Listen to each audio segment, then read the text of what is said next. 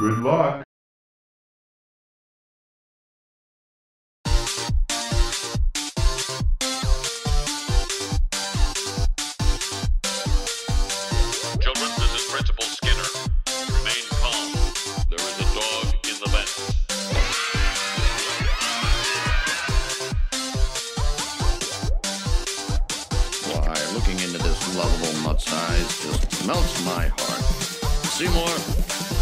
Forgiven.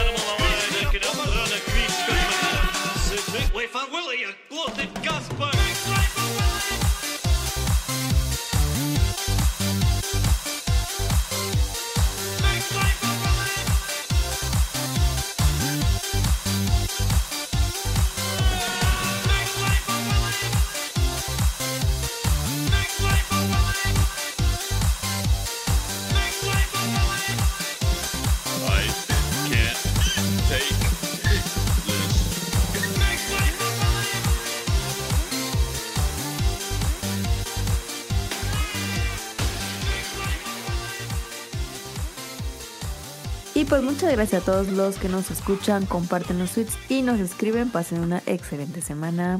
Hasta pronto. Bye. Bye.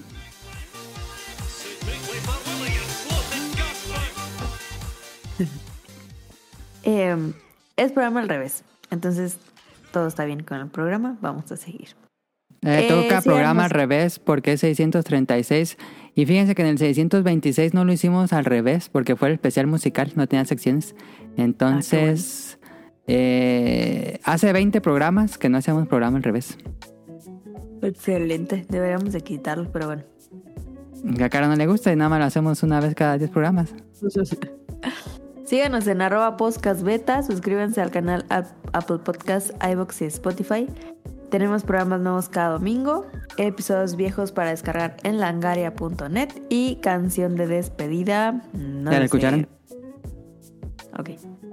Saludos, saludos a Kamui y a Mika. Eh, a él lo encuentran en Pixelania Podcast y en Dream Match. Y a Mika en Tipos Móviles, su eh, podcast de libros y literatura. Y hoy en la mañana desayunamos con ellos. Hoy desayunamos unos chilaquilitos con ellos. Eh, muchísimas gracias por su tiempo. Saludos a Nao, a Radcliffe y a Manu, el exproductor del Expolo Bancas. Saludos al Ryun Jun hasta Japón. Eh, esperamos que esté muy bien y le mandamos un abrazo. Saludos a Axel, a Andy, a Heladito. A, a él le encuentran en la opinión de Ela en Spotify cada dos veces por semana. Saludos a Sirenita, Petit Mermaid en... Twitch. ¿En Ahorita está Twitch? twitchando. Ah, ¿qué tuche? Déjale, digo. Ah, dice, según decía aquí que Lies of P, pero no sé si realmente está twitchando eso. Ah, sí, sigue, sigue twitchando Lies of P.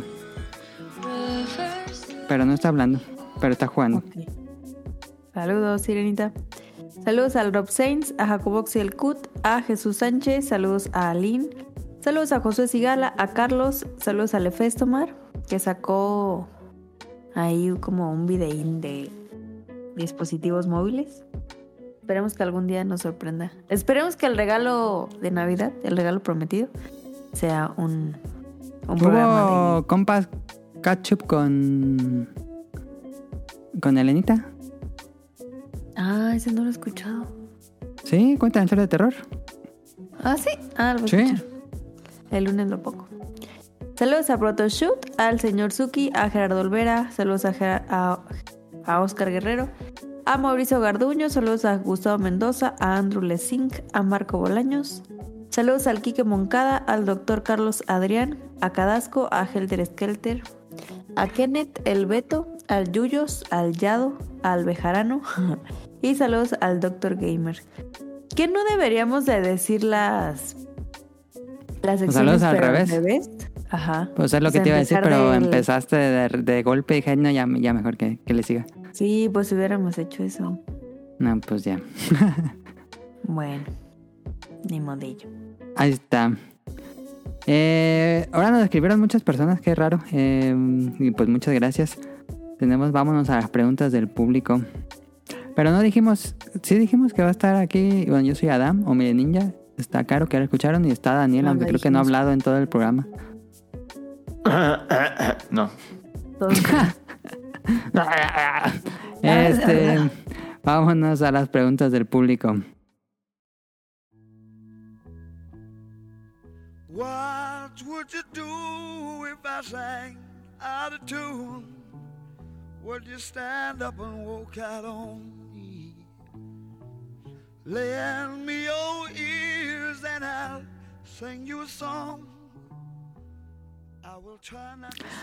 Eh, pre- hice la convocatoria de las preguntas preguntándoles si tienen algún juego difícil que simplemente no pudieron pasar y lo dejaron. Y nos respondieron en base a esa pregunta, que va a ser el tema principal de esta semana. Eh, Amairani nos escribe que nos acompañó la semana pasada con el de Disney. La primera vez que peleé con Marioneta Ganondorf en Wind Waker, nomás no podía, no sabía ni qué estaba pasando. La pelea con Mitos en Tales of Symphonia, solo me quedó un vato vivo. Y Julius en Kingdom Hearts jamás lo pude pasar, desistí. Ah, yo jugué Kingdom Hearts el 1 y recuerdo que la batalla contra Sephiroth estaba bien difícil. Aunque ese juego tiene estela- un sistema de combate muy torpe. Creo que radicaba más en que su sistema de combate era más torpe que el juego fuera difícil en sí. Si quieres tú leer uno y uno, Caro, para no leer todos. Órale. Órale. Saludos al Torchic que nos escribe. Dice: Hola, aquí regresando. Ya saben la depresión y ansiedad. ¿Cómo que depresión y ansiedad, Torchic? Ánimo. Ya no estés triste. no es cierto. eh, te mandamos un saludo. Pero ya me eché todo el contenido. Estuvo increíble. Lápiz, cállate ya. Em, pues el jefe de la ciudad donde le ayudas a que regrese el agua, el príncipe del castillo me costó tanto que ahí dejé el juego. Si pienso en otro cualquiera de Ninja Gaiden. No le entendí, pero... Eh, sí, es- yo tampoco lo entendí, entonces le pregunté y, y se refiere al juego de Bravely Default 2. Ah, ok. Nos toca. escribió Ella. Ninja Gaiden Black fue un juego que en su momento me sacó muchos corajes, tenía jefes increíblemente difíciles, pero también muchos niveles del juego son muy frustrantes, como el de la Ciudadela o el de las pirañas fantasma.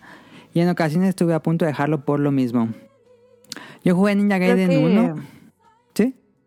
Creo que hay que comentar que el tema del programa Ya lo es... dije. ¿Sí lo dijiste? Ahorita Ah. acabo de decir eso. ¿qué? Ah. Eh, Ninja Gaiden es, difícil el primero, la verdad es que el primer Ninja Gaiden es difícil, pero yo nunca jugué Black, que me imagino al estar más difícil. Yo me acabé el normal, el de Xbox, bueno, también sale en Xbox, pero el primero que salió. Eh, ¿Tú jugaste el Black, Daniel? Sí. ¿Y qué era diferente? Ah. Ay, no me, no, no me acuerdo bien. eh. Tiene, uh, lo jugué, lo jugué en el. Sí, yo también, sí. 20 pero años, yo creo que era Y, y- sí me acuerdo. Creo que se me acabé. Ok. ¿Cómo Sí me acuerdo que... El Black, el normal no me lo acabé, creo. Algo así. Ah, ¿tú no te acabas el normal? Yo sí me acabé el normal, pero y ya el Black... Pues no lo compré porque dije, pues es el mismo juego, ¿no? Tiene como cositas extra, entonces ya no lo compré. Ah, también pasó me acabé el normal porque eh, a jugar. Ajá, ok, ok, ok.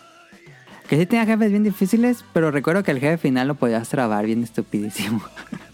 Sí, era un juego al final. Estaba tan difícil. Si el jefe final lo podías trabar con un movimiento, ya no, ya no se movía. Ah, Sí. Muchas gracias, Ella. Ender nos escribe, hola amigos, primero que nada me ofende muchísimo todas las canciones que faltaron en el Beta Arena, carita triste. Eh, pues vamos a hacer segunda parte, todavía, todavía podemos sacarle mucho jugo a 100 años de Disney. Eh, pero bueno, yo recuerdo que mi yo de 8 años nunca se pasó Donkey Kong Country de Wii. Por sí mismo fue gracias a la super guía que aparece cuando mueres mucho que me pasé el juego. Claro, aquí Ah, también por dos, por dos, por dos, por dos. Yo la verdad ni aunque con la guía nunca pude. El, hubo un nivel que no. Ya me quedé ahí. Ahorita llegamos a eso en el tema principal. En mi primera vuelta en Hollow Knight, un boss que son tres escarabajos a la vez me hizo reiniciar el juego y empezar de nuevo. No sé por qué reiniciarías Hollow Knight si no es como de administración de stats. O por qué ocuparía reiniciar Hollow Knight. Pero bueno, este. Y Neon White me hizo abandonar platinarlo porque sus últimos dos logros son pasar el juego de una sentada y con una sola vida. No, pues sí, no. Hardcore. Feliz fin de semana, amigos. Por da- postdata, ¿puedo pedir saludos? Saludos a Ender. Fíjate que Ender no está en la, en la lista. No, y agregar. nos ha acompañado. Ender, listo. En vivo lo agregamos a la lista. Saludos, Ender. Eh, muchísimas gracias por tus preguntas. Y eh, feliz, feliz puente. Eh, Omar nos dice, recientemente por Halloween jugué de nuevo Super Castlevania 4 y en el stage de la Torre de Drácula, justo, justo, justo antes del final, me pegué unas perras frustradas que anteriormente con menos deudas y más tiempo sí podía pasar. Esta vez me hizo quedarme ahí. Saludos. Sí, la verdad. Me Pues hay un videito. Ah, sí. Ajá, es, un- pues es esta sección de puros saltos perfectos que se van moviendo las, las plataformas. No es más, no es que te ataquen los enemigos, sino que es de, de plataformas. Ah, muchas gracias a Omar. Nos escribe Jesús. Yo me estaba esperando mucho con el Cry 3. Demasiado difícil. Sí, ese juego sí está bien difícil. Igual que con la última misión de GTA 3, pero creo que si uno se relaja y vuelve al juego unos días después, lo puedes terminar sin ningún problema. Los shmups, que son los bullet hells, no, esas cosas son del diablo. Eh, van mis preguntas para el staff invitados. ¿Qué juego se le hizo difícil de niños y cuando lo revisaste de grande o lo pudieron pasar sin problemas? El Mario. Ah, sí, sí, sí, sí. Yo también creo que diría Super Mario World. Uh, jule, cómo me costó trabajo de niño Sí.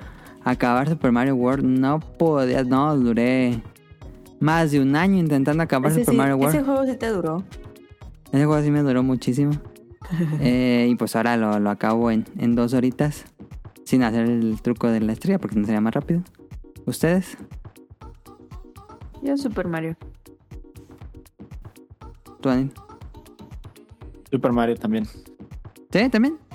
Sí. Baño Kazooie o algo así. ¿No se te hizo más fácil cuando lo jugaste de nuevo, eh, ya más grande?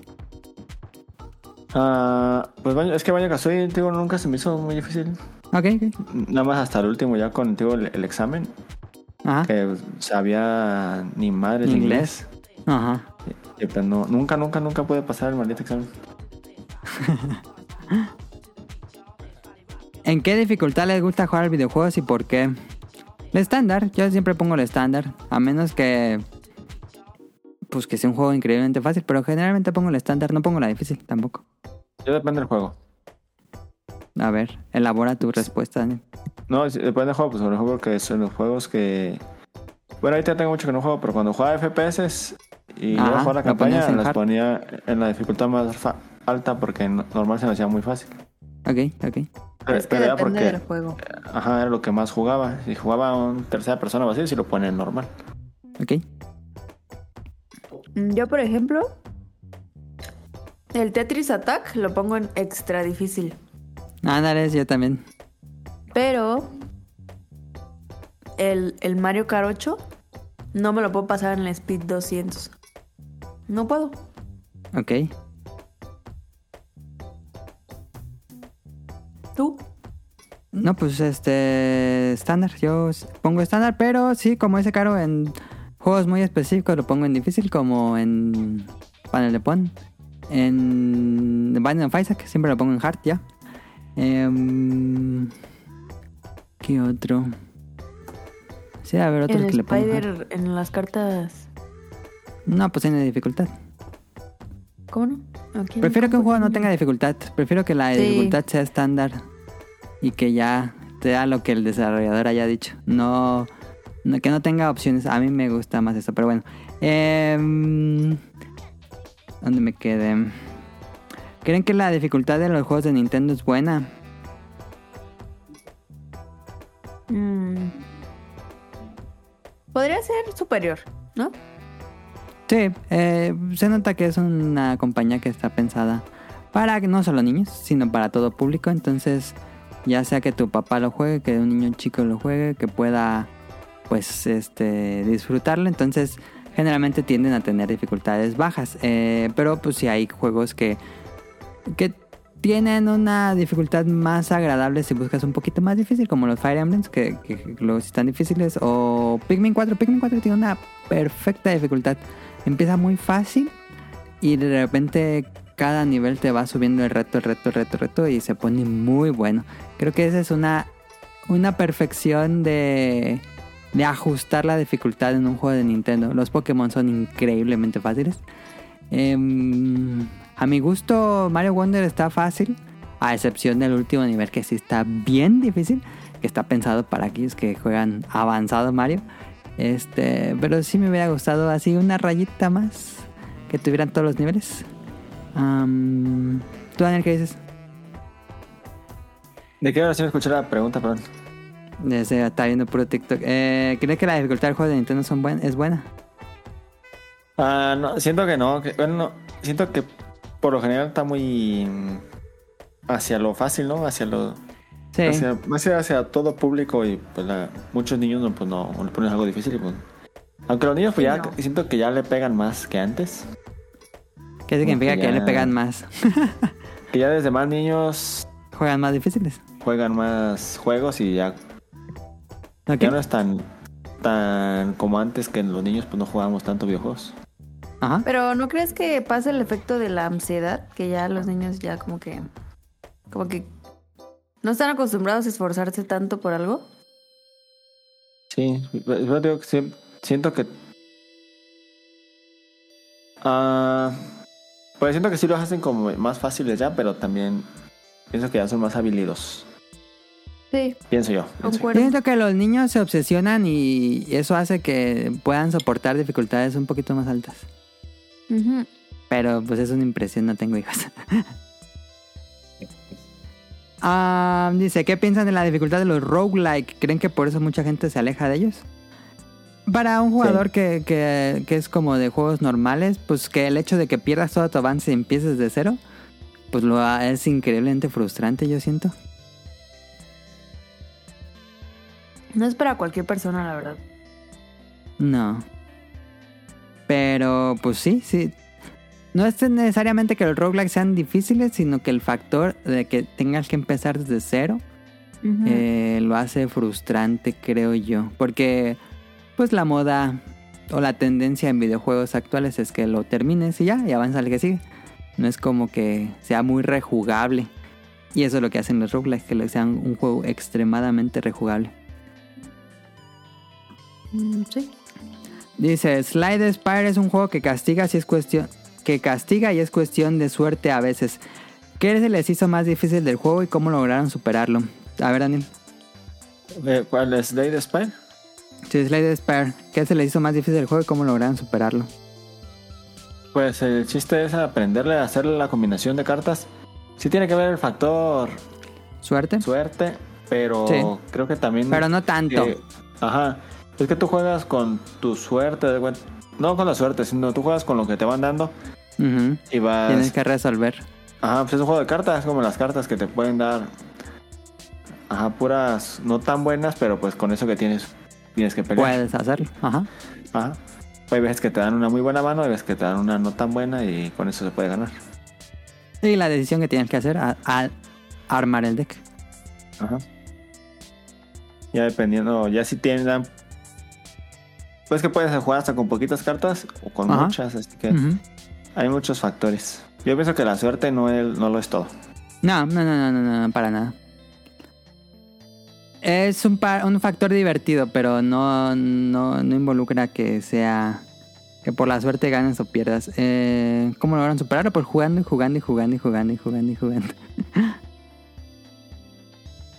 Am, ¿Están esperando los Video Games Awards?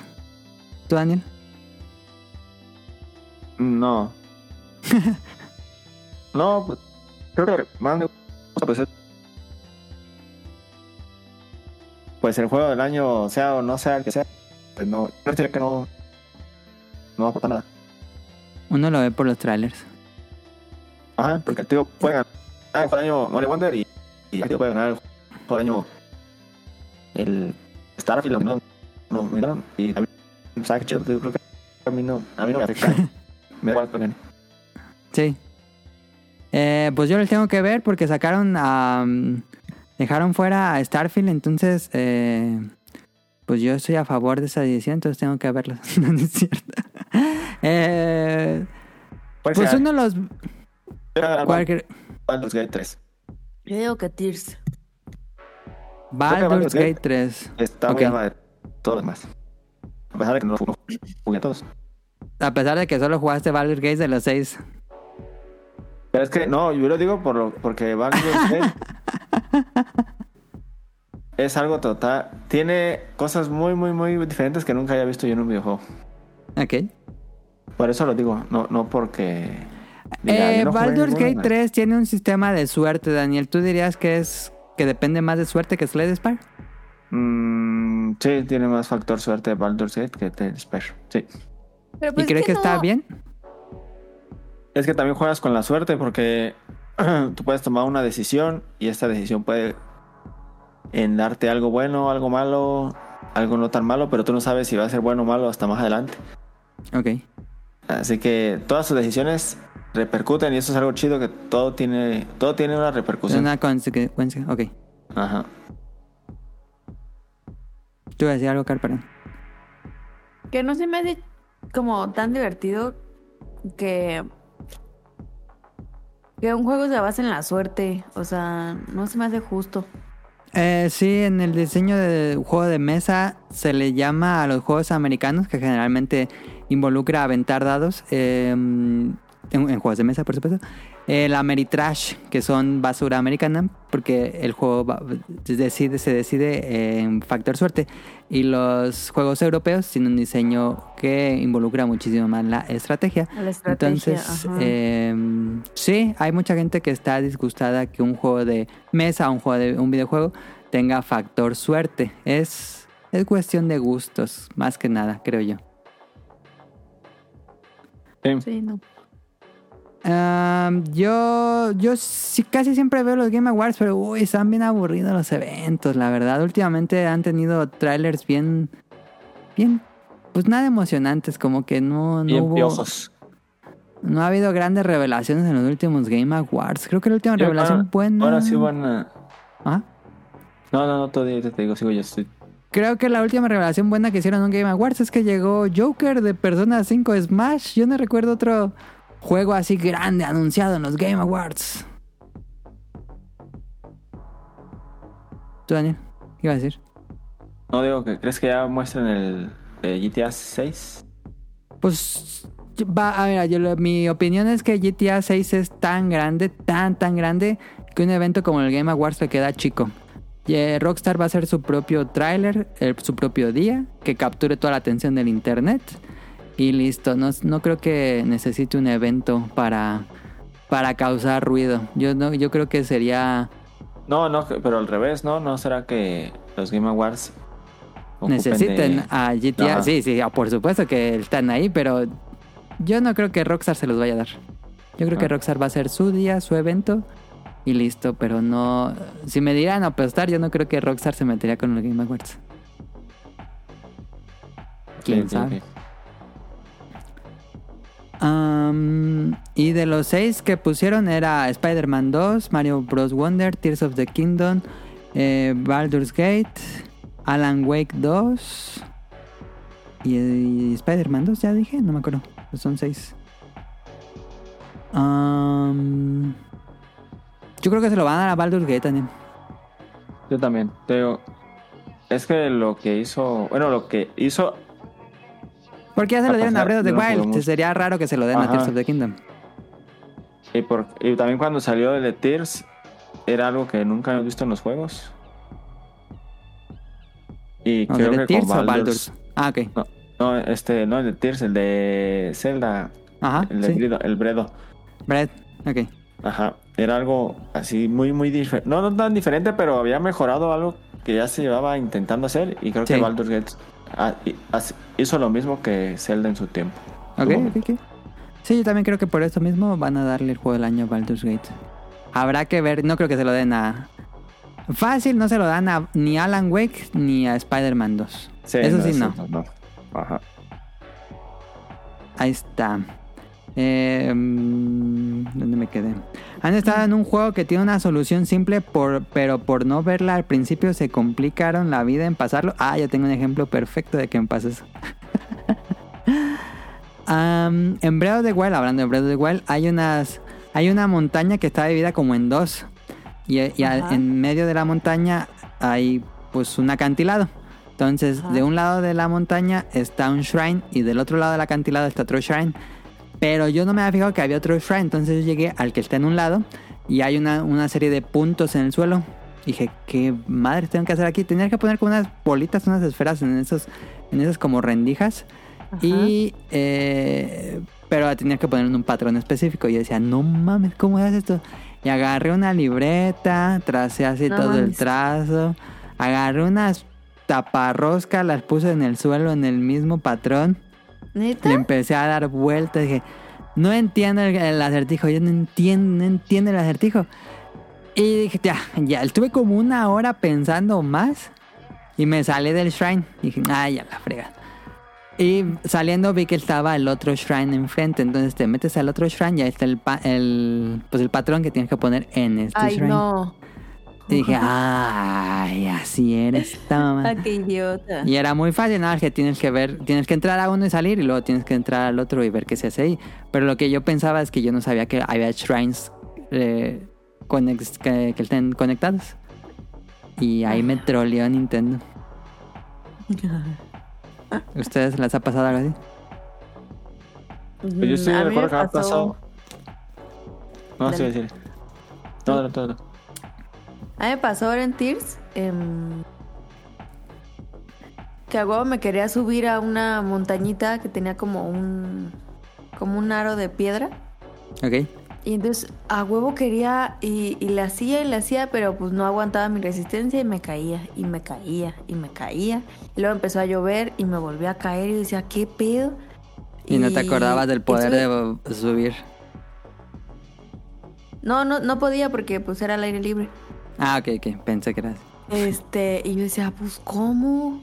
Y en eso así, di una vueltita, pero así, o sea, una vueltitita. Y estaban unos escalones y dije, ah, qué pendejo.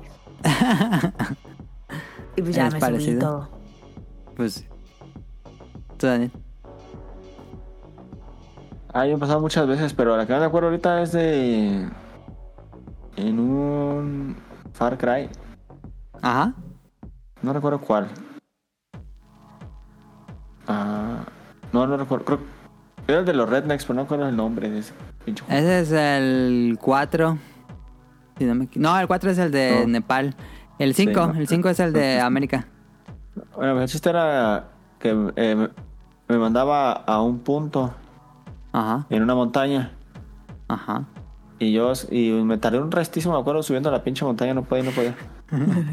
y cuando llegué hasta arriba, pues no estaba, no había nada. Digo, no mames, pues ¿dónde es? Y era una cueva que estaba hasta abajo de la pinche montaña. Ah, estaba mal indicador. Sí, y pues decía que era ahí, pero no decía si era abajo o arriba. Y yo pensé que era arriba, pues llegas a una montaña, lo que piensas es que es hasta arriba de la pinche montaña. ¿Y cómo encontraste la cueva? Ah, Pues como, como vi que no era hasta arriba y no había nada, nada, nada, Te pues me bajas. empecé a bajar y dije, pues a ver, no por aquí. Y ya vi que era un- una cueva hasta abajo.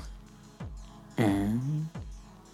Dice, ¿ya están listos para ver a los doctores Simi vestido de santa bailar por las calles? listísima. Tengo mucho que no veo un doctor Simi. ¿Neta? Yo nunca Pero- he visto a un doctor Simi acá. ¿Allá en Zapopan no hay doctor Simi? Pues a lo mejor sí, pero yo nunca he visto uno. Ok. Dice, ¿cómo está el clima allá en Morelia? En Pues, la en mañana la- hace frío, como Ajá. 6 grados. Y después al mediodía se pone un calor red, así, un, un Pero calor no seco. es calor, es el, el sol es muy El sol fuerte. fuerte, o sea, si- sí. si, pero el estás aire está en frío. el sol, ajá, si estás en el sol te quema. Pero si Sí. estás en la, la sombra, tienes frío. Pero un calor seco, no es húmedo. Que no, sí. O sea, es que no lo definiría como calor, Si está en Bueno, el sol es un calor muy seco. mu- pero muy, muy feo e intenso. Sí. Como que ahí, este, la capita esta del planeta se rompió y nos llega todo el sol. La capita. este. Y en la noche empieza a hacer un poquito de frío. ¿Tú, Daniel? Eh, está igual, acá en la mañana pues hace frío, con una chamarra te lo quitas, no ocupas mucho, Sí. no hace mucho frío. Pero ya como en- empieza a salir el sol, como eso de las 9, 10, no, ya está insoportable el sol, quema bien feísimo. y ya en la, en la tarde noche, cuando ya se mete, pues está está fresco, pero no ocupas chamarra tampoco. Ok. Creo que sí, eh, el- creo que el, el clima está templado, pero el sol quema muy fuerte. Ajá. Sí. Y dice, ¿ya listos para el ponche? Ya, ya tomé ponche la semana pasada, si no me Ah. equivoco. Muy Yo no he tomado ponche. eh, Yo tampoco. Pero creo Pues, que mañana vamos a tomar ponche. Prepárenlo. Que yo vi en un supermercado que vendían el kit de ponche que nomás lo le echabas todo y ya. Nada más lo hierve. Ah, está bien. Pero no me acuerdo dónde lo vi. Pues en el Walmart lo venden. ¿Ah, ¿Sí? sí? No, es que yo me acuerdo que Sí. lo vi, pero no me acuerdo dónde. Ah, Pero pues está bien no- ese. Antes no lo hacían. ¿Sabes? Pues nada pues más lo que nada más trae que de que Jamaica y trae como cosas deshidratadas. No te vas a ver al, al ponche de mi mamá, pero sí te hace paro. Sí. Dice. Ah, ¿Qué recomendaría a una persona que no juega pero quisieran adentrar al mundo del videojuego? Saludos y abrazos. A ver, Minecraft. tu novia no juega. Que juega Minecraft. ¿Tú recomendarías que jueguen Minecraft? No. No. bueno, sí, también es muy, es que es muy, no está difícil, pues. Mi novia es bien raro porque a ella no le gustan los juegos así como bien, como muy sen- sencillo decirlo, así como, ¿No le gustan juegos sencillos? Como. así como los móviles, como, ¿cómo se llama este juego? Ay, no me viene la mente. El juego este que todos jugaban antes, el Crush. que jugaba mucho carito, ándale. Andy Crush, eso no le gusta a ella, le gusta mucho jugar Mario, el viejito, el primero. ah, Ok. Le gusta jugar Fortnite, juegos así. Y se hace raro porque son los primeros juegos que jugó, no. Pero yo digo que es porque me veía a mí jugando. Pienso yo. Hola, hola, hola, hola. Pues es que tú ves a alguien jugar y como dices, ah, te ve chido ese juego. Creo que ese es un punto importante. No, no forcen a nadie a jugar videojuegos. Si alguien, si ella, si esa persona le interesa y les pregunta, pues ahí sí ya. Pero no vayan a forzar a alguien a jugar videojuegos porque no, pues no, lo van a odiar. Porque de hecho, Yo ella, ¿Sí? pues, sí. Dale, No, dale. dale. Ah, de hecho, con ella. Luego ella me dice, "Vamos a jugar". y luego vamos a jugar con ella. Porque ¿Qué pues, no pasa? buena. ¿Qué Sí. pasa? No, pero fíjate, es que Daniel de Hard Try. Try No, Hard, es- dicen, perdón. la- es el primero que la mata. yo tengo, tengo nivel alto, no sé, tengo puro muy bien, muy bueno. Y luego, luego la matan. En la mochila. Ah, y le digo, no, mejor ponte a jugar todo porque tengo gente de tu nivel. Ah, hay Pues haz un niveles, nuevo perfil. Daniel. Hay niveles, dice. Pues sí, se hace Haz un perfil que solo juegas con ella. Sí, eso es verdad. acuerdo. Yo recomendaría que se compraran un Switch y que descargaran o que pagaran la membresía de mm, Online. tienen los juegos Ajá. los viejitos. ¿Cómo se llama? El Game Boy. Switch Online, y el- sí. Ajá, el Switch Online. Y que jueguen ahí. Antes de comprar literal un juego. Que jueguen esos. Y ya ahí viendo. Pues ya. Bueno, pero hay mucha gente que no le interesa jugar juegos viejos. Bueno, sí. Pero ¿cuál juego le recomendarías tú a alguien para que empezara algo? Pues que está difícil. Super Mario Bros. Wonder.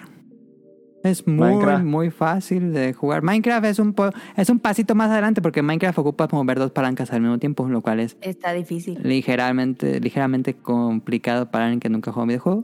Pero quiero Ah. decir. Soy conocido a alguien que le pasara eso más que caro. No, Ya, a muchas personas no. les pasa eso.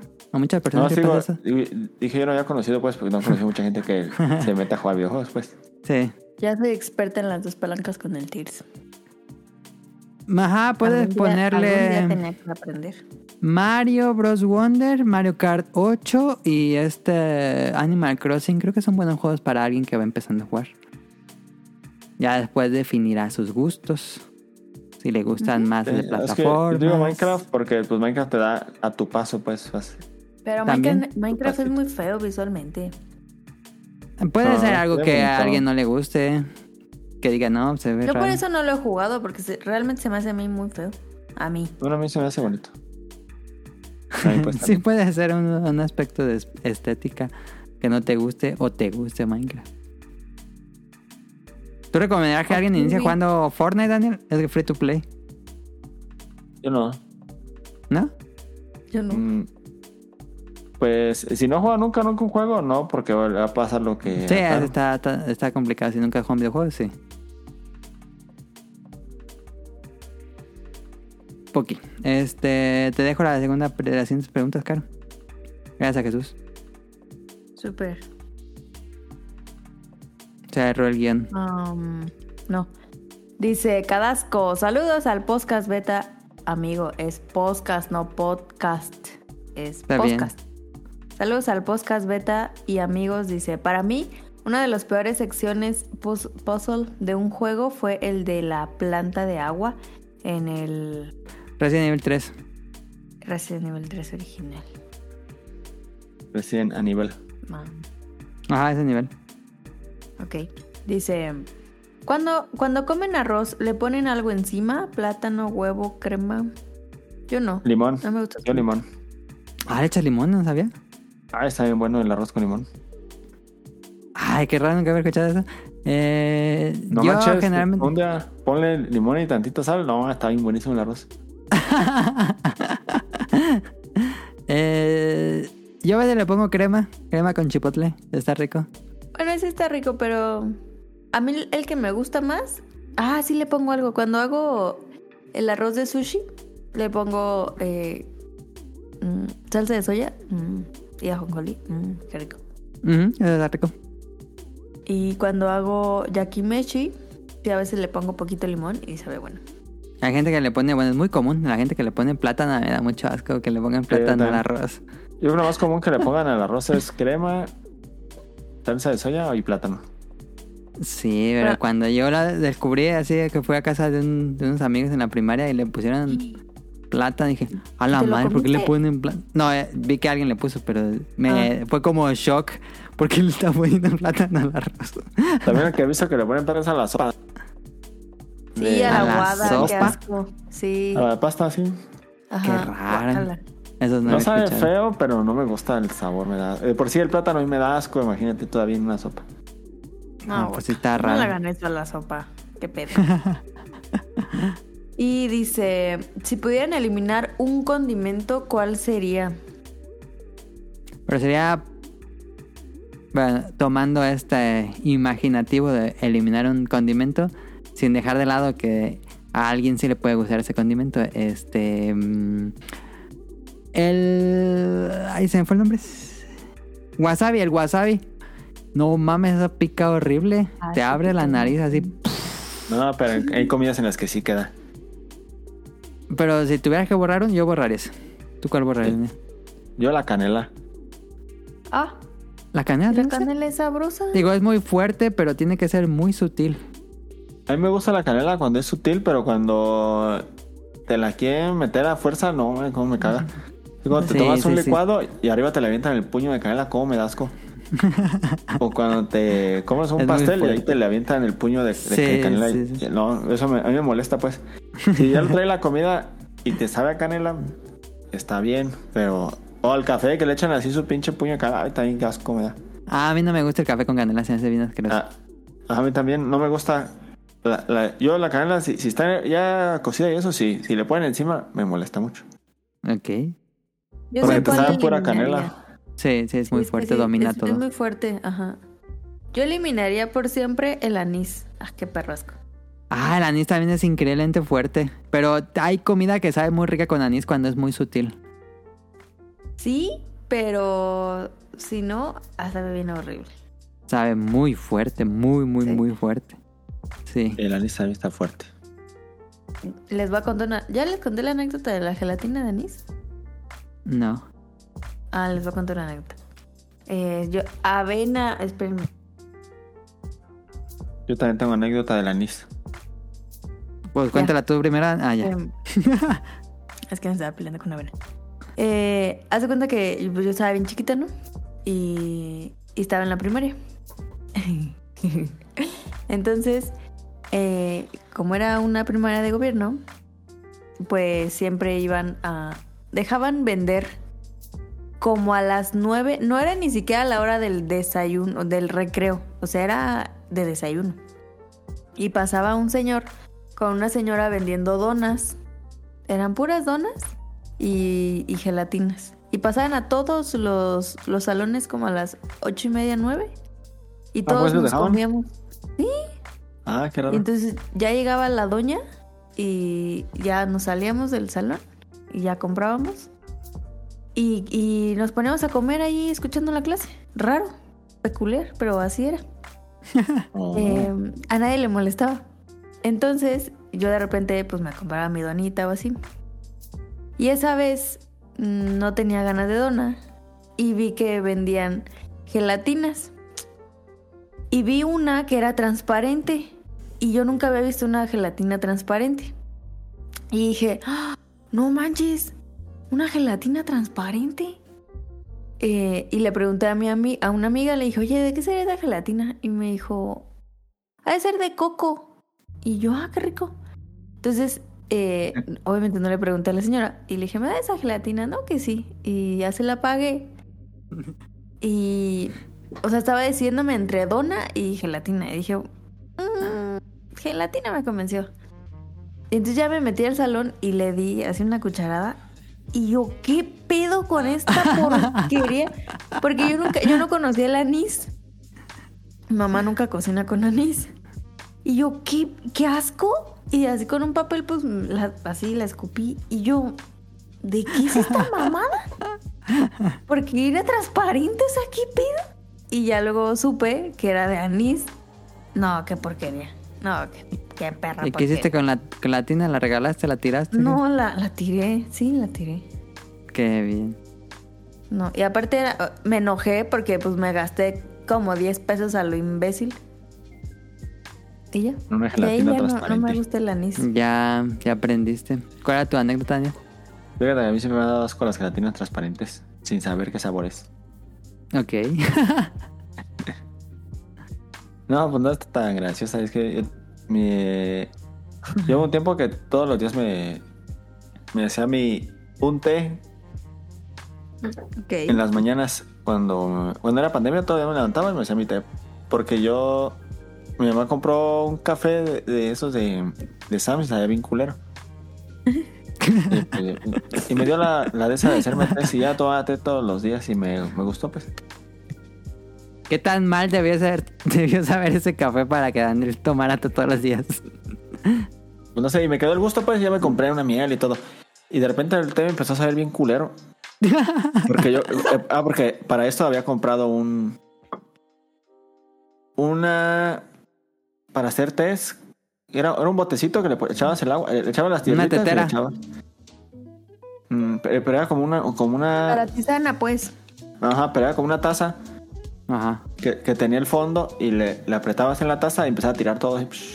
O sea, una prensa fría. ah, algo así. No, no sé qué sea, yo no sé de test, pero era algo así. Ajá. Y mi hermana siempre me decía, ponle para mí y ya no, le, le- nos hacíamos los dos. Y ya de repente empezaba a saber bien cular los test. Y yo decía, pues. Y yo creo que se había echado a perder esa chingadera o algo así. Yo prepar- le echaba las hierbitas y le echaba el, el agua caliente.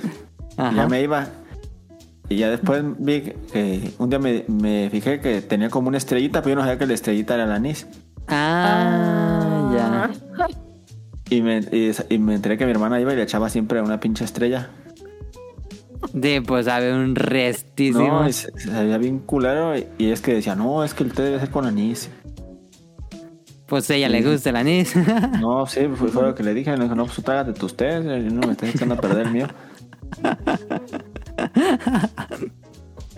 Increíble. Y- probé el, el- ahí fue cuando yo probé el anís. Ajá. Pero sí me. Fíjate que eh, así me pasa a mí cuando algo así no me gusta. Como que le doy la- le sigo dando la oportunidad. Pero no, Hasta que te no, sé por qué me pasa.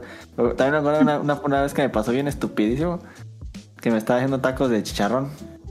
Ajá. Y, y le echaba sal. Y me sabía bien raro. Decía, no, me sabe bien raro. Y ya me, me comí ese, pero me, me preparé otro. Y, y lo volví a morder. Y dije, no mames, sabe bien rarísimo. y ya me, me fijé. Y ya habían llenado el bote de sal de azúcar. No mames. ¿Por qué llevan el bote de sal con azúcar? Es que fue la- de la hija de la señora que hacía el aseo. Jugar y lo llevó a azúcar. Ah, ya. Y esa vez, no, o sea, bien culerísimo también me acuerdo de esa vez. ¿Ah, ¿Te supo dulce desde el primer momento? Sí, me supo así medio dulzón, pero ya ves que pasa el, el, el chicharrón de.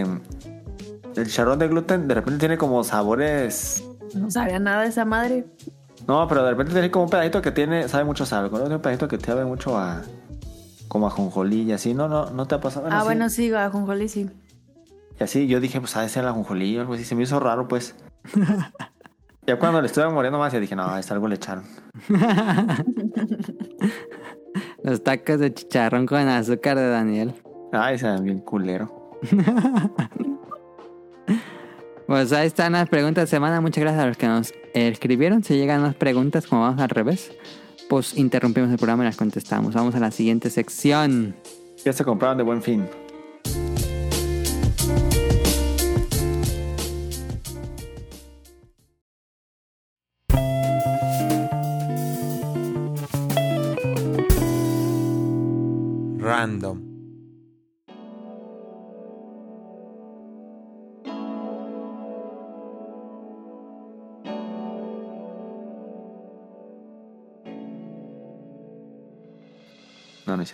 ¿Te compraste algo de buen Eh, fin? Ropa. Eh, sí, yo me compré una chamarra nomás.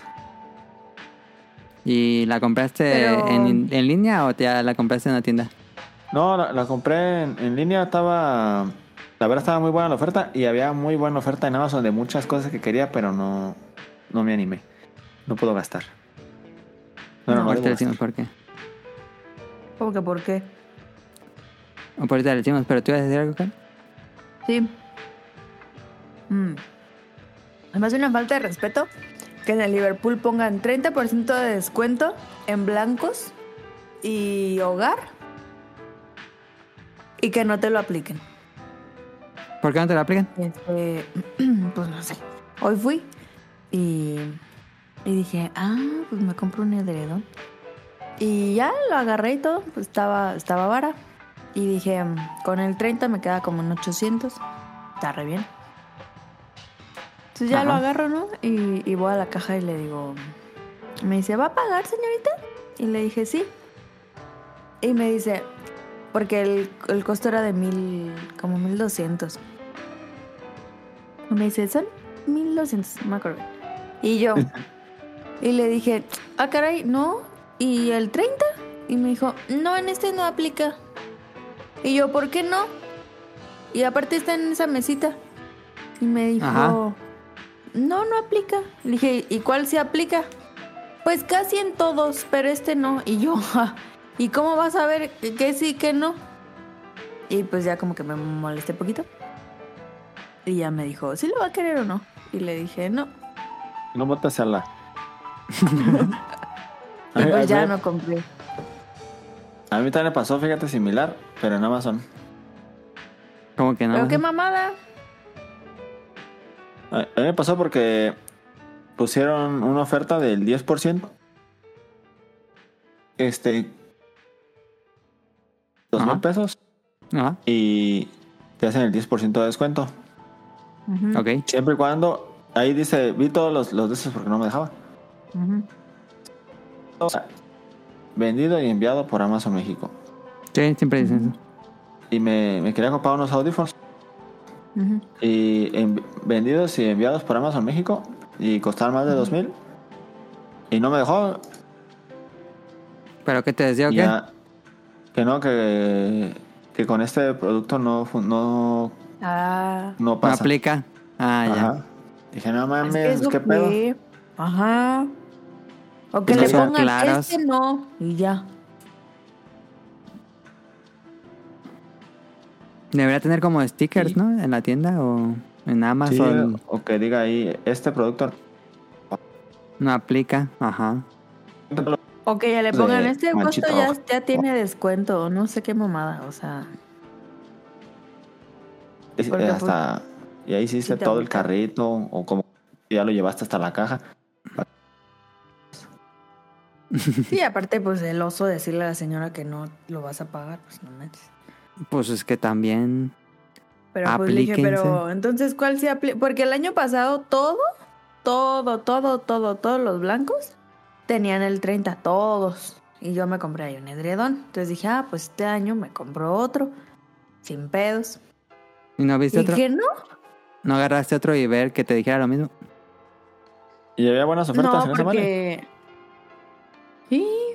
O sea, es que ese estaba... La neta sí estaba barato, pero yo quería más. Hoy pasé por el pool, no metí ni nada, pero en el. Tiene un área de. de recoger pedidos. Ajá. No, este, un puto lleno. filononón. No, pinche filononón. Y luego en el pinche solazo la gente formados. No mames. No no. manches. Esa es la Sí, gente sí. que pide en línea, ¿no? Y recoge en la tienda. Sí, que es que pides y según... Es que yo me metí en- al- a la página. Y pides y, al, y según en dos horas ya te lo tienen en, para que lo recojas. Ajá. Pues ya vimos que La dos horas de es- espera. Esa mamada de que, de que vayas por él es una jalada. Porque te hacen esperar un chingo. Una vez Nunca he nosotros aplicado a esa. recoger un pedido y Ajá. así se tardaron un buen. No estábamos en el sol ni nada, pero así se tardaron un buen. Y no, no, no es nada efectivo. Y de las promociones, fíjate que yo el año pasado vi que había más, muchísimo más que ahora. O sea, como con más descuento y así. Y no, este año no. Mm, el- Pero que no decimos lo mismo cada año. No, porque te digo que yo el año pasado sí aproveché en, en blancos, porque me acuerdo que nos compramos unas sábanas y un edredón y fueron menos de dos mil. Y mm, es que yo, yo siempre estoy cazando las ofertas de los blancos, porque en algún momento ponen el 30. Tienen así como que sus fechas y aunque no sea buen fin, ponen el 30. Y, y ahora que es buen fin, y dije, no mames, ¿hasta crees que lo va a comprar así? Y pues no, la neta no lo Pero no viste No. otro que tuviera No, descuento. ¿Qué año? Bueno, también a la página y, y ves, usa el que quieres y ves si tiene descuento. A ver. Compra. Ya te das la pena de. ¿Sí, verdad? Y también estuve viendo la ropa. eh, casi no tenían ofertas y tampoco tenían como gran surtido de nada. No, la neta estuvo bien chafa. La Yo fui a. Costco y las ofertas estaban igual que siempre y estaba perradísimo.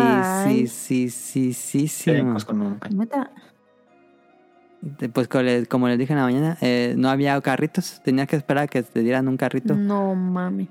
porque estaba perradísimo. Y yo me formé y mis papás fueron a ver. Y yo me quedé formado en la, en la fila y ya, ya, ya se reían los productos que echaban al carrito. no. Fue así de... Eran, eran las filas, llegaban hasta la comida. ¿Hasta el pan? Sí, No hasta, Eso es normal hasta allá atrás. acá siempre. Ah, sí, es normal allá. No, no es normal, ajá, sí. A la fila llega Pero aquí no. de, de las verduras. Ajá, no. Sí, la gente está obsesionada con Costco.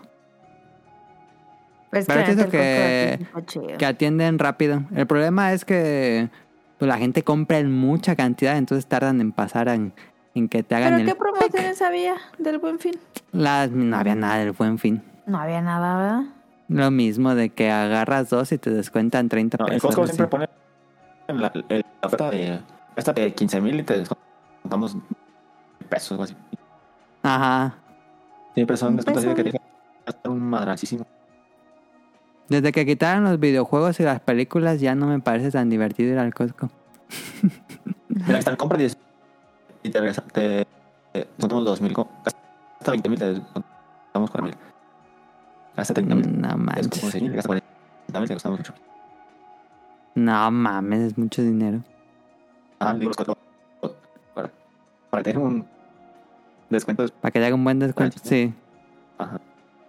Y aún así, pues es que no ocupa hacer de- tener descuentos de buen fin si las tiendas están así de llenas. Ajá. La neta.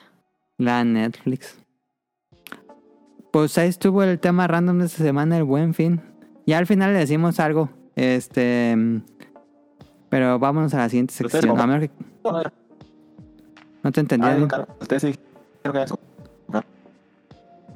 Caro intentó comprar unos, unos edredones. Yo no compré nada. Ah. Ahora Yo sí sí no compré compré nada. unos nada, suéteres, em, pero no en Liverpool, los compré en Esfera. Em, tenían el, el 20, dos, dos suéteres y... Ah, no, tres. Y sí, la verdad es que... Digo, los tenía que comprar con o sin descuento porque los andaba buscando, pero... pero sí, estuvo bien. Ok. Em, No, yo no compré en nada. Martí, en Martí tienen el 25 de descuento más el... En algunos productos tienen el 10, o sea, como el 35. Donde siempre conviene es en el outlet ese de Nike. Ahí sí conviene. Ahí no he ido. Ah, pero ahí tienes que ir temprano. En buen fin se aperra. Pero un resto sí, ¿no? Porque ahí, ahí sí hay dos por uno. Que hubo descuento en mangas y no pedí nada. Ah, Um, o sea, algo que tengan más o pasamos a la siguiente sección. no, pásale. Por la siguiente sección es Datos Curiosos con Caro.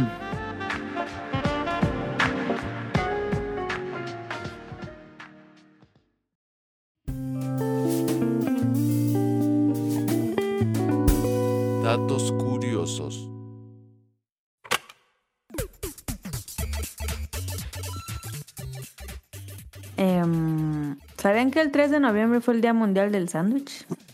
Cállate. ¿Y qué pasa en el Día Mundial del Sándwich? Pues, mm, por ejemplo, en Subway, este día, o, espérame, lápiz. Ya. Eh, Subway recauda dinero para alimentar a personas de la calle. ¿En o serio? así como que promociones. Ah, les voy a contar algo feo del Subway que me pasó.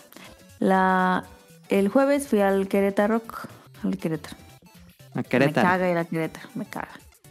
Como en Nueva York de Homero. Ajá. Pero Está horrible. Siempre me pasa lo de Homero. Siempre me pasa unas mamadas que la neta dices, qué pedo. Entonces ya llegué, ¿no? Y la neta llegué bien mareada. Entonces dije, y tenía hambre. Entonces dije, la neta, me voy a comprar. Oh, este perro. Este.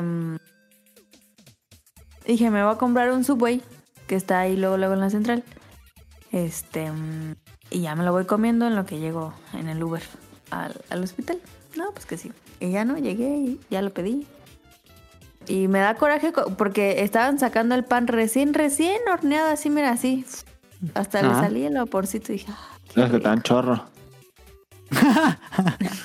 Dicen que el pan recién hecho sí da chorro. Bueno. Sí, dicen que cae mal, cae muy pesado el pan recién hecho, tiene que esperar unas horas a que se haga bien la pues lo de adentro, que se forme bien el pan. Ah, porque yo pensé que me iban a dar de ese y no, me dieron del feo que ya tenían abajo. Qué bueno. Esa era tu queja. No, no, no. Entonces, este, pues ya me dijeron, ¿de qué, qué, qué vegetales? Pues ya le dije, pues que de todo, menos jalapeño y pepinillos. "Mm, me lo más pusieron rico". un chingo de lechuga. Y yo, ¿qué pedo? Eh, Está y bien, yo ¿no? Yo no me digo- si le ponen mucha lechuga. Bueno, ahorita te digo. Entonces, este, y ya me dijeron aceitunas. Y ya me gustan las aceitunas negras del súper. Y yo, a Simón. Y ya, no, pues que el aderezo, no sé qué. Y ya me lo dieron. Ya lo pagué. Entonces le di una mordida y yo, qué raro, ¿sabe? Tenía azúcar en lugar de sal. Rellenaron la- Sabía. el salero de azúcar en lugar de sal. No, sabía como. Como las cerezas que están en almíbar. Ajá. Y yo, ha de ser la aceituna. Dije, bueno, no importa. Y ya, como Daniel, es que es de familia. Ajá. Y, y le di otra mordida. Y me seguía, pero dominaba mucho el sabor en, en la boca. Un sabor Así. dulce. Ajá, y yo, pero dulce, pero medio rancio. O sea, Ok. raro. Decía, ay, qué raro. Como Y- fermentado. Ándale, pero dulce, dulce fermentado, án- ándale. Sí. Y entonces ya le, le quité así unas aceitunillas. Pero te digo que me la pusieron. Entonces, y me la pusieron bien poquitos de los otros. Entonces le daba yo una mordida como a la orilla de donde no se le sale sino el otro. Y era comer puro pan con lechuga así. Decía, guácala, qué pedo. Y entonces traté como de quitarle la aceituna, pero pues no pude. Y entonces le volví a dar otro mordisco. Y yo decía, ¿qué pedo? ¿Qué asco? Esto está mal. Eso yo creo que sí ya están echadas a perder esas aceitunas. Y pues ya mejor lo tiré porque no me dio buen espíritu. ¿Pero eran aceitunas o no? Sí, porque probé una así solita y ya era la aceituna, que ya estaba rancia. Guácala, eran como los huevos esos que tiene Moe en el bar, todos podriéndose. Ah, me dio mucho asco, la verdad. Guácala. Sí, Sí, que- porque uno es, es muy claro cuando una aceituna sabe a aceituna. Sí, nunca me había pasado, o sea. Y la verdad Qué es que raro. en ese que en ese subway atienden mal, luego no puedo sacar la factura y nunca están ricos los subway, nunca están ricos, nunca. Entonces, no, todo. Pues Caro Luego, no una recomienda vez- Subway de la central de Querétaro. No, que porque Compren mejor cómense en una central. maruchan, la neta. Y lu- luego una vez pedí, ya ves que están haciendo una opción que es con teriyaki vegetariano. Sí. Nunca No. lo he visto, Lo- pero sí. Lo Nunca pedí y, y me lo dieron todo frío, así medio congelado el pedo. No, todo. No manches. Sí, qué pedo, qué asco. Bueno, bueno. Ah, Pero como que estaba echado a perder porque como que separaron los, como las piececitas Ok. del teriyaki y estaba así como todo pegajoso, como, ¿sí sabes cómo? Mm, más o menos. Como si tuviera, como si tuviera una capita de chicle y, y despegas dos piececitas. Ok, ok, ok. Ah, no, qué porquería. Y todavía me lo comí, qué asco. ¿No te cayó Bueno. mal? Mm, un poquito. Un poquito. El 11 de noviembre es el día del soltero. Ah, Pues chino. esos días están como muy tontos, ¿no? Siempre... Pues siempre se me hace muy tonto tener estos días. El 21 de noviembre es el Día Mundial del Saludo. Pues eso, ¿eso qué? eso no tiene sentido. No, mira, aquí dice el porqué. La idea fue iniciativa de Brian y Michael McCormick, dos hermanos nor- norteamericanos que se interesaron en rescatar al saludo como hábito, fomentando con ello la paz en el mundo. Esta propuesta fue inmediatamente acogida y respaldada por educadores, intelectuales, políticos y otras personalidades. O sea, Nadie gente que sabe no esos nada días. Sí, no. Bueno, ahora nos vamos con los buenos. Eh, ¿Sabían que existen dos países donde no se puede comprar Coca-Cola? No. No. ¿Cuba? Es Corea del Norte y Cuba. Ajá, Ah, sí pensé, sí pensé. pobrecitos. Que esta, semana me preguntaron que si mi apellido era de Corea del Norte o si era de Corea del Sur. No mames. ¿Quién te preguntó eso? en el banco. Me dice, ay, esto es como chino, ¿no? Como- Y le digo, no, es de Japón. Ah. Y ahí no queda lo de Corea. Le digo, no, mames. eso es en China. No. Y luego me dice, No. ah. Pero, ¿cuál es el bueno? ¿El que el de arriba o el de abajo? ¿Qué pedo con esa señora? Este episodio ha sido mucho de anécdotas. Sí. La ¿Sabían gente que no sabe dónde está Japón. A mí No. también me ha pasado. Pues ya es que mi tía decía cuando nos fuimos a Japón que si habíamos ido a la, a la, A la muralla china, sí es cierto. Che, gente tonta. Em, ¿Sabían que Facebook es azul porque Mark Zuckerberg es daltónico? ¿Y el Ay, azul es no el lo color que más se puede ver? ¿Los daltónicos? Ok, no sabía. El azul sí lo puedes ver, ¿no? no manches. No, que algunos no lo pueden ver. Pero el azul de Facebook sí. Ese sí. Ese es como Sí. que es para todos, ¿no? Sí, que es para todos. Ajá. Ah, ya. Es que dice que algunos azules los ve morados. O Pero ha cambiado, ¿eh? El último logo de Facebook ya tiene un azul más, más saturado. Antes Sí, estaba ¿verdad? como un, un azul muy... Como más profundo, ¿no? Ajá, como más grisáceo. Ajá. ¿Y ya viste el logo actual? ¿El de ahorita, ahorita? Sí, es ver, un, es un búscalo. azul, es un azul más saturado.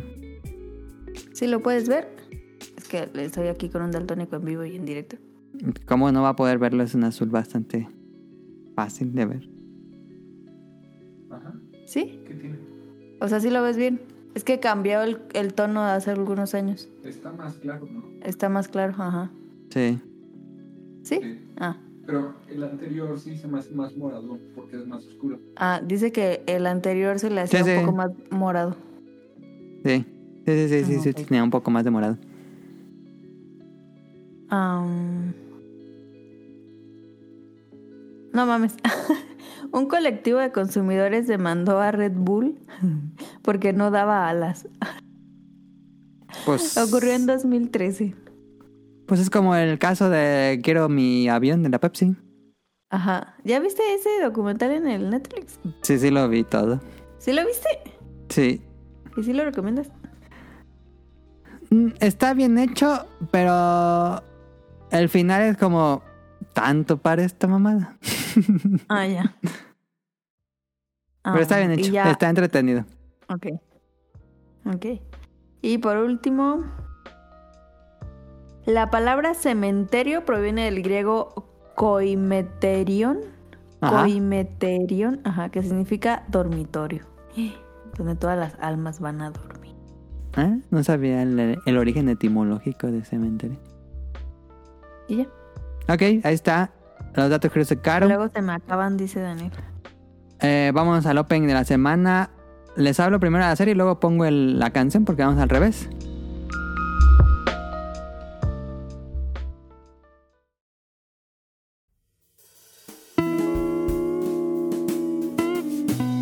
Opening de la semana.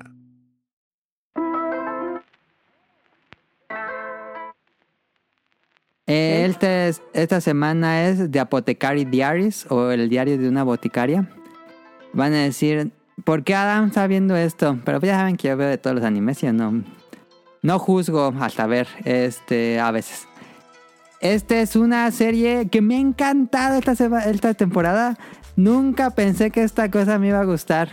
Recuerdo que me la recomendó César de Dream Match. Eh, y dijo, no, estoy seguro que le va a gustar a Adam. Y yo lo veía porque es una serie de época china. Es- esta sí es de, de China, de la época de las dinastías. Eh, y a mí esa, esa temática me aburre muchísimo. No sé por qué, esas cosas que no entiendo por qué me aburren. Como ¿De que qué? me ¿Cuál es la aliena. temática? De la dinastía china, de esas así. Ah, es que sí está bien aburrido eso. Así como Mulan, como en la época de Mulan. Ok. Este. Y. Y me lo recomendó mucho César. Y dije, bueno, vamos a ver el diario de la boticaria, Apothecary Diaries. Y este, esta historia nos cuenta la vida de Mau Mau, que es una adolescente de 17 años. Ella trabaja como herbolaria en su propio local, junto con su papá o su abuelo, no creo. Em, ella le gusta mucho tratar con venenos. De hecho, una de sus manos eh, se inyecta venenos y tiene como muchas heridas para saber cómo contrarrestar los venenos. Em, y sabe muchísimo de medicinas natural, pues de esa época, eh, que era plantas, básicamente. Pero eh, un día es secuestrada y la venden como esclava para trabajar en el palacio del emperador. En, este lugar es, es un lugar donde las la- concubinas, el emperador tiene cuatro concubinas con las cuales va a tener un hijo y la que tenga un hijo varón, pues va a ser el, se va a convertir como en su, en la reina y van a tener ya como descendencia para el siguiente emperador. Pero ahí la mandan a trabajar donde, donde están las cuatro concubinas del emperador. Eh, y pues al inicio ella le toca hacer las labores más, más básicas, lavar ropa, barrer, eh, hacer como higiene del lugar. Y eh, pasa algo, no te voy a explicar qué, pero pasa algo. Y uno de los que están ahí encargados, como el jefe de, esa área, se da cuenta de que ella hace algo muy particular.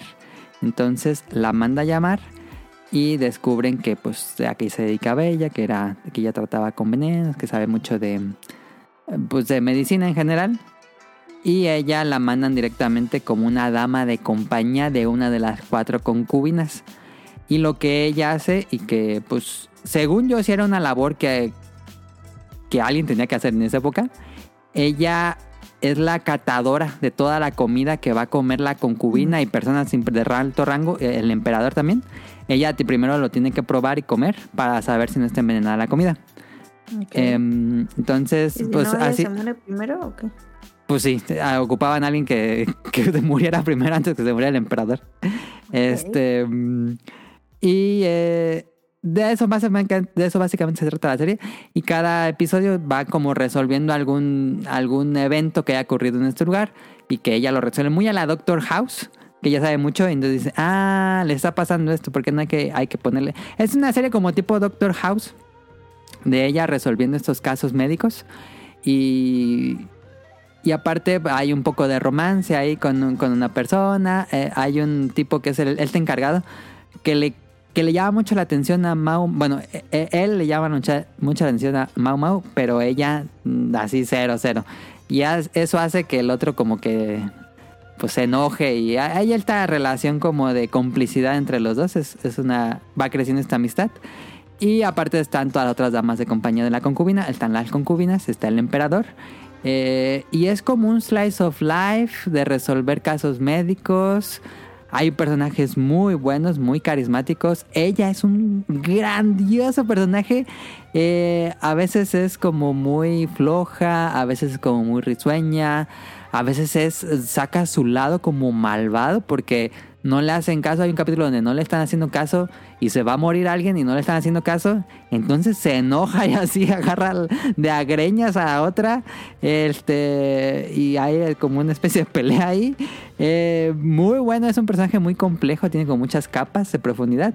Y, eh, y la serie pues tiene todo este tema como telenovelesco de esa, de, esa época de la China eh, de dinastías. Eh, me ha estado gustando mucho, es algo que yo creo que no hubiera consumido si no me lo hubieran recomendado, pero me está gustando muchísimo. Si les gustan como casos de misterio así médicos, slice of life, comedia, humor, bueno, comedia, humor, lo mismo, este, comedia romántica más bien, hay un poquito de romance ahí y pues todo el todas las conspiraciones allá el Game of Thrones de la dinastía y todo eso está muy buena. De Apothecary Diaries la pueden encontrar en Crunchyroll. Tiene una animación muy bonita, pero principalmente está muy bien escrita. Es una serie que está muy bien escrita y recomiendo muchísimo Apothecary Diaries. Va a ser una serie de 24 episodios, es, es raro porque generalmente las series son de 12, pero creo que aquí confiaron bastante en el contenido y sí, eh, me emociona.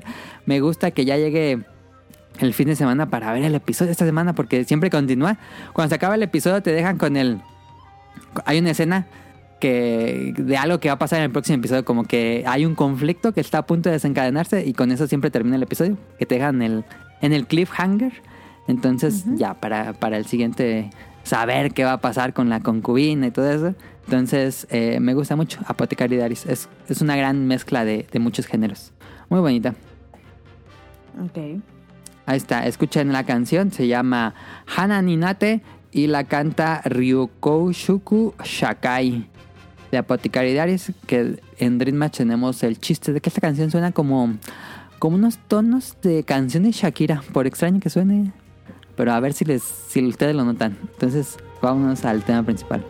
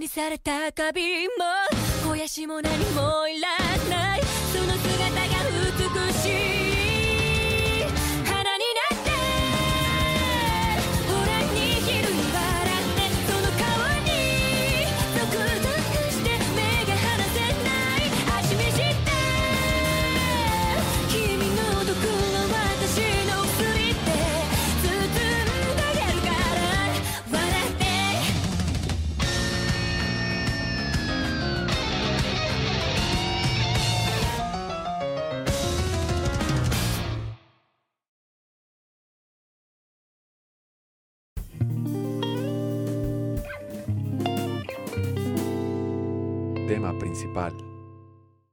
Well, Cuphead and his pal Mugman, they like to roll the dice. By chance they came upon Devil's Game, and gosh, they Juego al que nos superan hace ya algunos episodios.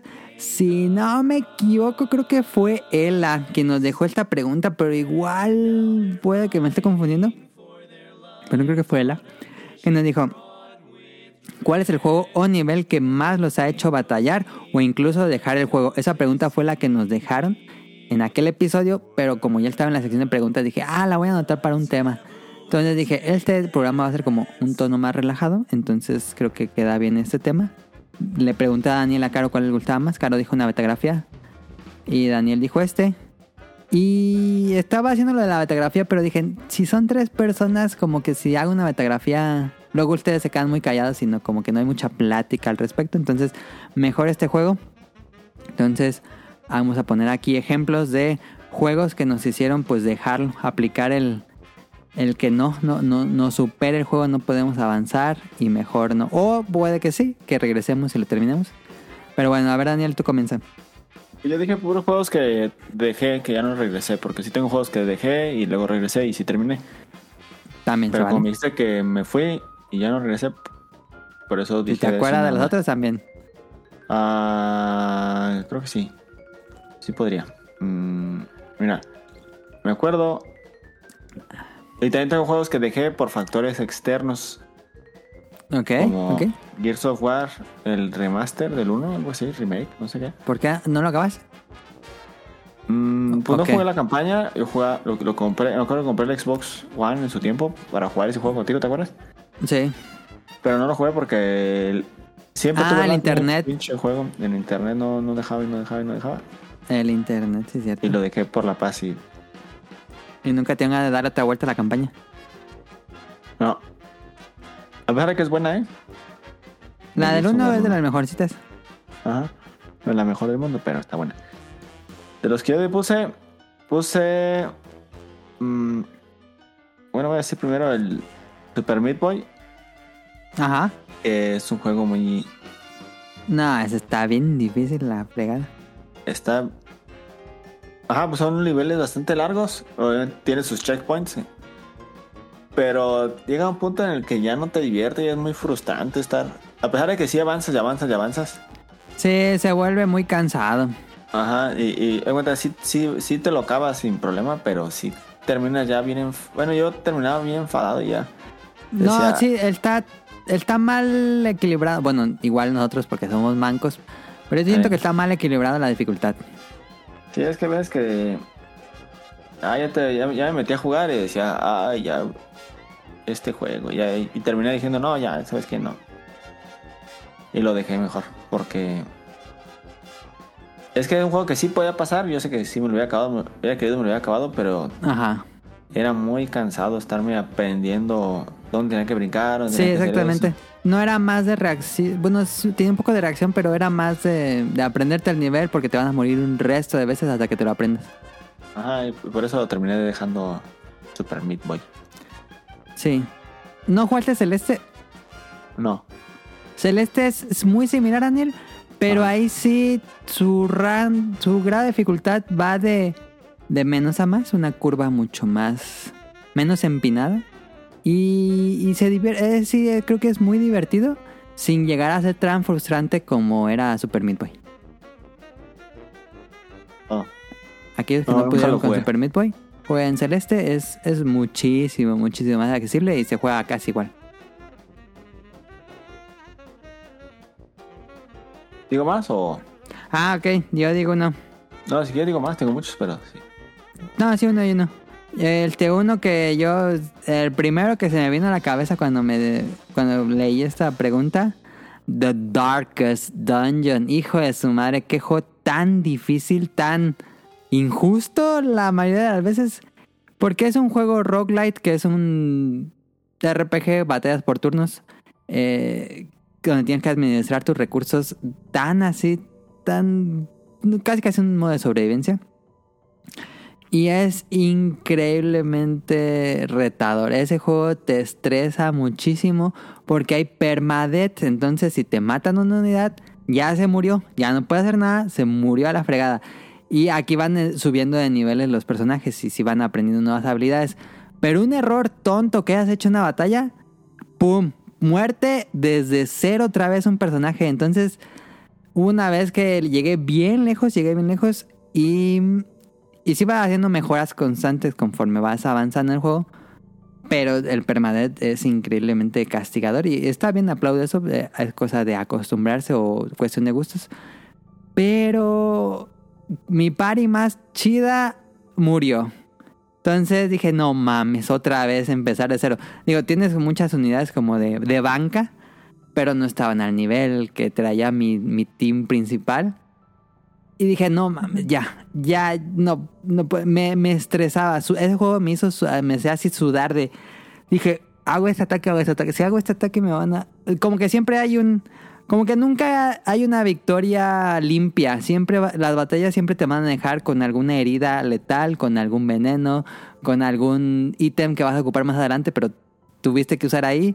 Entonces es un juego increíblemente estresante. Es una experiencia que yo aún así recomiendo mucho. Pero sí es muy difícil. Sí es un juego que te mantiene al filo. eh, que, que mezcla muy bien el RPG por turnos y el roguelite. Ya, ya en PC ya tiene rato que salió el 2 y estoy emocionado por jugar el 2. No sé si sea más difícil incluso. Yo no me pude acabar Darkest Dungeon 1, aunque llegué bien lejos, casi casi al final. Em, pero. mm, Pero es adictivo. Es adictivo, aunque llegué a ese punto que dije, no mames, ya. Me mataron al más chido y otra vez entrenar a un equipo de cero. Es, es, es complicado. Este, y conseguir a tus a los a las unidades es al azar. Cada ciertos días llegan nuevas unidades con stats diferentes. Entonces también afecta un poco el azar. Em, pero es muy buen juego. Tengo que decir que es muy buen juego. Pero es muy castigador. Más que cualquier Fire Emblem o algo así. Este, ahí está The Darkest Dungeon. ¿No lo has jugado tú, Daniel? No, nunca lo jugué. Ahí está. En- A ver cuándo sale el 2. Yo sí te- tengo ganas de jugar el 2. Este, Caro, ¿tú te dirías alguno? El. Donkey Kong Returns. Donkey Kong Country Returns para Wii o Qué perro para... difícil estaba. Para Wii. Yo te regalé el de Switch, ¿no? No. Como que me acuerdo que te Pero- de Switch. El, con, Pero lo el Tropical. Freeze, ¿no? ¿No Sí. tienes? No, no me lo. No. Pero si gusta regalármelo, yo sin pedos. Pues voy a ver cuánto cuesta. Te lo voy a regalar caro. Yo como que creo que ya te lo había regalado, pero igual no, no. te lo juro que no. Ok, ok. Nunca he dicho en este podcast que. que he jugado ese. Ajá. ¿Qué? Pues estabas ¿Qué? diciendo, Caro. No, que nunca, te digo que nunca nunca he dicho aquí que estoy jugando el Donkey. Pues no lo tengo. Ah, sí, cierto, es así. Si te lo regalo, ¿lo jugarías de nuevo o dirías que nada? Claro, por supuesto. Ok. Los lo de Super que no están allá en el Nintendo difícil. Online, ¿no, ¿no te gustan? Se me hacen difíciles. A mí se me hace más difícil el de, el de Wii, el Returns. Eh, A mí se me hace mucho más difícil ese que los de Super Nintendo. Ah, sí. No, Sí. la verdad es que casi no, no, no le he metido a esos. Están padres. Yo sí recomendaría que juegas el 1 y el 2. El 2 es más difícil, pero el 1, el 1 está... Su parte difícil llega al final, pero es muy accesible al inicio. Lo, lo, lo voy a intentar. Luego le regalo a Caro el Tropical Freeze. Yo puse el Runner 3, Beat Trip Runner. El 3, el 3 en específico, ¿por qué 3?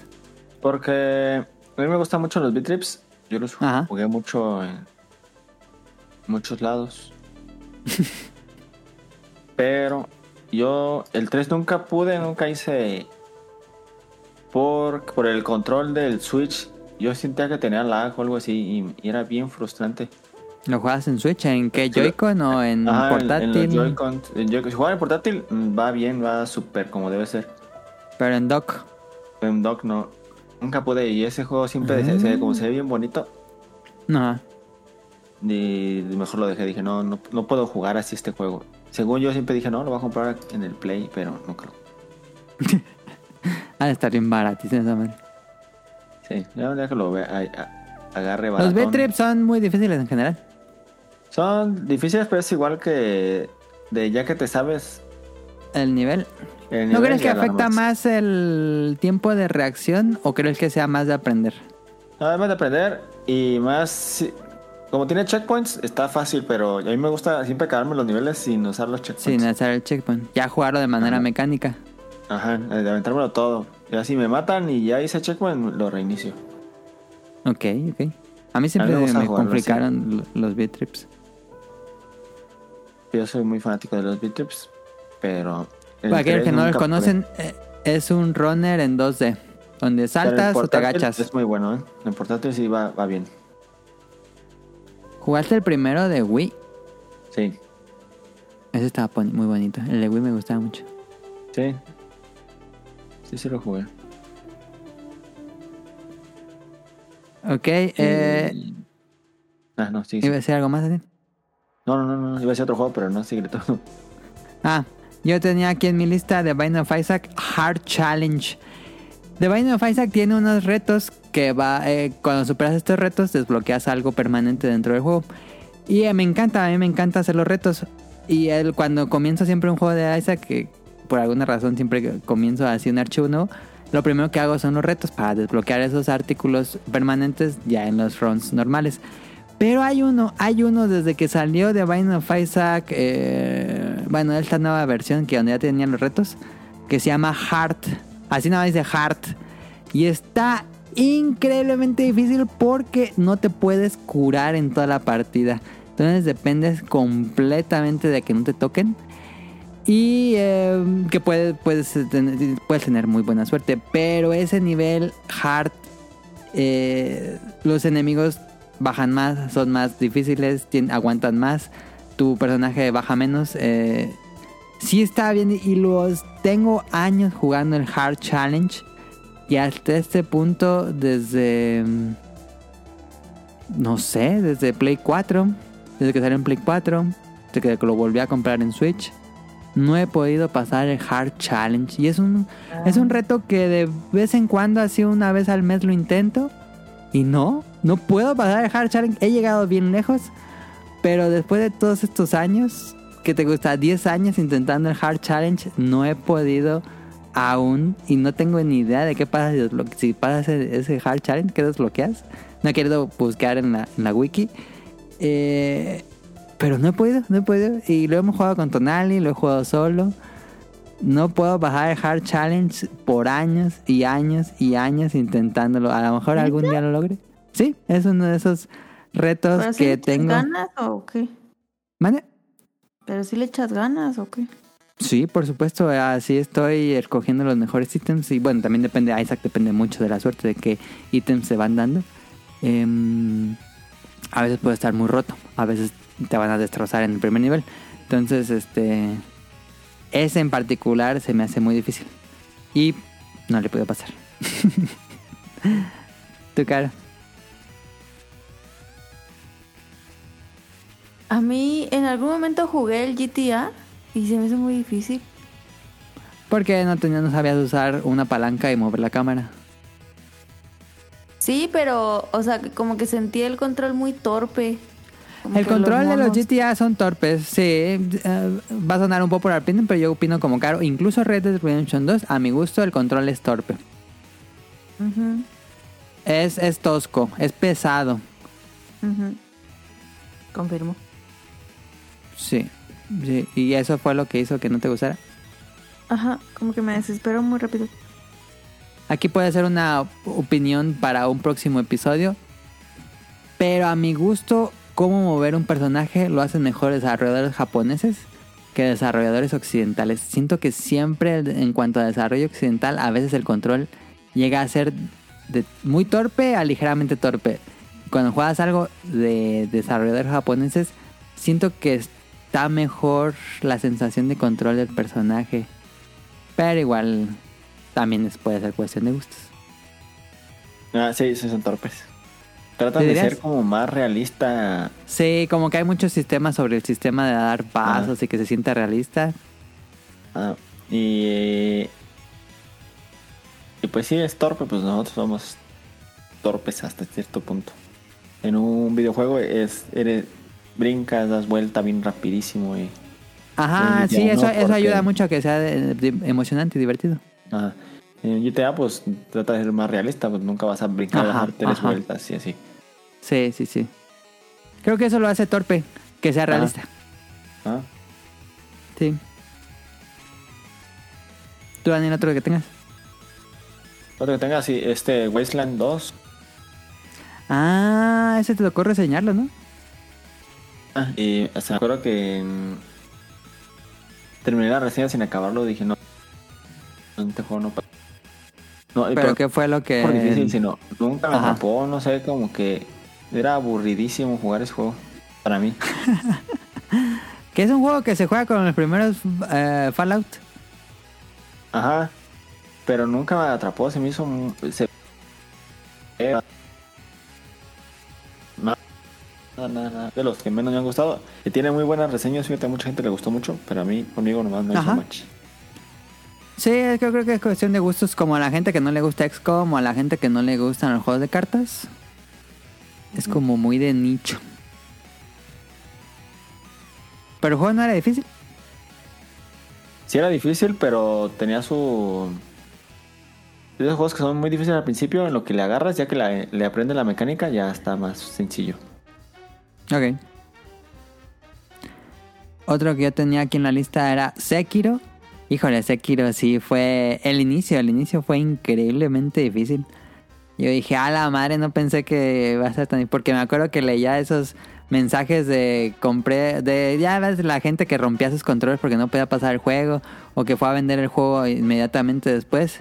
Dije, no mames, esa gente exagerada. Y ya llegó el primer jefe y dije, a la madre, sí está muy difícil. y pues, pues jugar, a jugar, a jugar, a aprenderse las mañas, a, aprender. Yo me puse a ver videos, este, háganlo si, no saben cómo jugar. Eh, ¿cómo se decirlo? Em, aprendan de gente que sí sabe. Creo que eso ayuda mucho. Aprendan de gente que sí sabe. Eh, yo estuve como viendo videos y dije, ajá, como que así funciona esto y así funciona esto y lo que tienen que hacer para dominar esto es esto. Ah, porque el juego no te dice nada. Entonces, este, fue así como aprendí. Eh, y muy, muy, muy satisfactorio. Es un juego que me gustó mucho. Como dice Rion, Rion eh, terminó bien estresado. Es un juego que sí puede estresar. Pero cuando lo dominas, ya es una danza. Ya es una danza las batallas para romper la postura. Y ya no lo sientes tan difícil porque ya aprendiste las mañas. Pero llegar a dominar esas mañas, híjoles, cómo me costó trabajo, era sudar.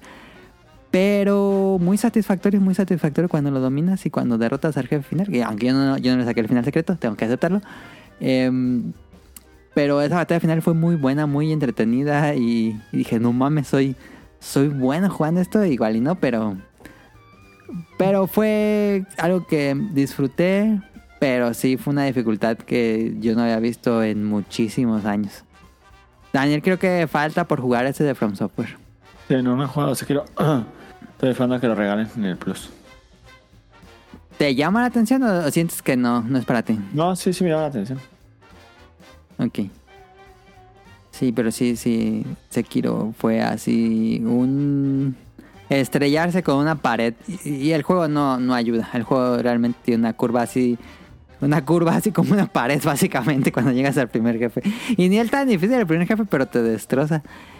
Am, pero aún así lo disfruté. Este, ese sí fue de los que sí logré terminar. A excepción de Darkest Dungeon o del reto este de Mind of Isaac. Sekiro sí, sí lo logré. ¿Tú, Caro, algún otro? Mm, No, no, no, no, no te forces si no tienes nada. Pues es que todos se me hacen difíciles, la verdad, hasta que me meto así como el Tears. Ah, aunque me maten 10 veces, 10 veces lo hago. Y ya. ¿Dirías que Tears es difícil? Sí, Yo también Si creo no que Tears es más difícil que Breath of the Wild. Sí, si no tiene Bajan muchísimo los enemigos. Ajá. Si de un putazo te matan, ¿qué pedo? Sí, de Breath of the Wild no era tan difícil según yo, porque siempre en Tears of the Kingdom bajan mucho más los enemigos. Sí, cañón. Te obliga a usar armaduras y te obliga a tener muchos corazones. Sí. Ok, ¿tú tienes algún otro, Daniel? Sí, Ajá. tengo el Borderlands 3 o el 2. ¿Borderlands 3? ¿Te dice difícil O o el qué? 2. No, eh, ah, era por difícil. Ah, Eran juegos que no supe, eh, pero por una cosa. Nada, Bueno, no yo importa, lo tú puse- dale. Yo Sí, lo puse no por difícil, sino por. no, es que ese juego se me hizo tan. tan- Y de hecho me quedé, llegué a quedar dormido jugando ese juego varias veces. Sí. Estaba así en la misión con varios amigos y yo de repente estaba dormido y, y, y ya me despertaba y decía, ah, sí, sí, vamos para allá. Y era muy, muy, muy cansado estar jugando esa madre. Me, me, A la gente le gusta Eh, mucho Borderlands 2, Daniel, pero yo no entiendo por qué. Porque yo, yo jugué con Daniel en línea en Borderlands 2. Dije, no mames, esto es la cosa más aburrida del mundo. Los enemigos son una esponja de balas y no te atacan. No, entonces fue el 3, porque no lo jugaste tú. O el 2 Ah, es, es lo mismo, pues, pero el 3 lo mismo. Tampoco pero, creo que sea tan diferente. Ok, ok. Ajá. Y- sí. No, no, yo no juego esa madre porque la verdad. Y me da sueño y. Me gusta mucho. Pero sí, yo no entiendo el gusto de Borderlands 2, pero hay mucha, mucha, mucha gente fan. Em, es de esas cosas que no entiendo mucho de su éxito, la verdad. Porque se me hace medio naco. El diseño de Borderlands siempre ha sido muy naco. Muy... Hay una palabra que es, no es naco, es... Corriente. Kitsch. En, en arte se le dice kitsch. Que es, pues, corrientón. Que es, este...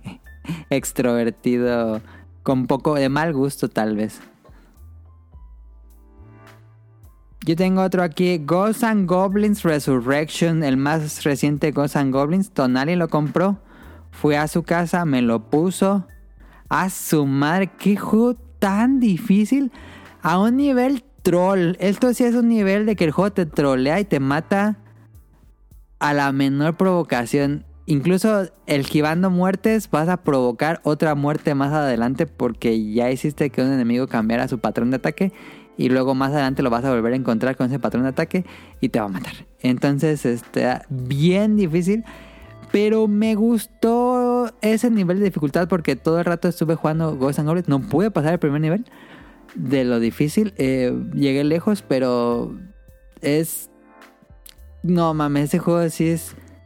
Si sé que está difícil este juego, no, no mames. Este sí, sí, yo, yo sí creo que es el juego más difícil que ha salido en los últimos años. Fácil, Ghosts and, Ghosts- Ghosts and Goblins que bueno, la serie es siempre ha sido señal de que es un juego difícil. Todos los juegos de la serie han sido difíciles.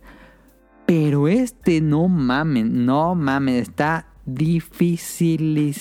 dificilísimo. Este también es de aprendérselo mecánicamente y también mucho de reacción. Las dos cosas al mismo tiempo. Eh, Tonali lo estuvo jugando, según yo no lo acabó. Sí le avanzó varios niveles. Según yo no lo acabó, pero no mames. Ghosts and Goblins sí es un récord. Un récord. Un.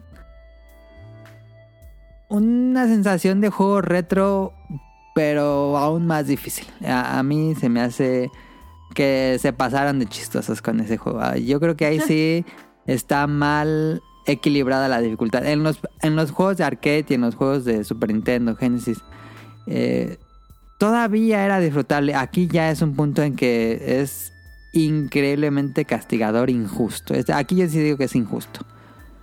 Pero bueno, este. Ahí está, Ghosts and Goblins Resurrection. Lo pueden jugar en Play 5, Play 4, Xbox y Nintendo Switch. Lo iba a comprar, estuvo en oferta bien barato, pero dije, no, no, no, no, ¿para qué me hago esto? Ya sé que no va a poder acabarlo, entonces, ¿para qué? ¿Para qué el intento siquiera? Me gustó cuando lo jugué en la casa de Snally, pero sí es, es un estrés gratuito. Ok, innecesario.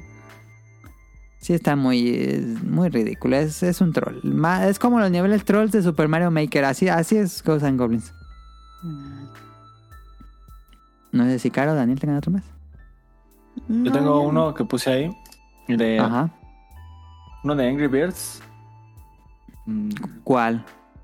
Se llama. Angry Birds tradicional, así de aventar las- No, los no. pájaros. Era Angry Birds como el. Como el que jugaba Caro de. ¿Cómo se llama? Candy Crush. Candy Crush, algo así. O un Angry Birds Puzzle. Angry Birds, ajá. Dream Blast se llamaba. A la Eh, mano, ¿sabes qué existía? Sí, estaba. Yo lo jugué en, en pandemia. Me levantaba en lo que es. Se levantaban los demás. Me quedaba en mi, en mi. En mi cuarto.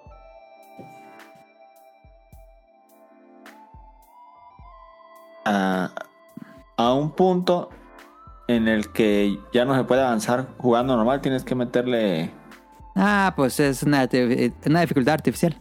Ajá, eh, tienes que meterle o meterle dinero o, o ponerte a desbloquear manecillas para poder avanzar nivel.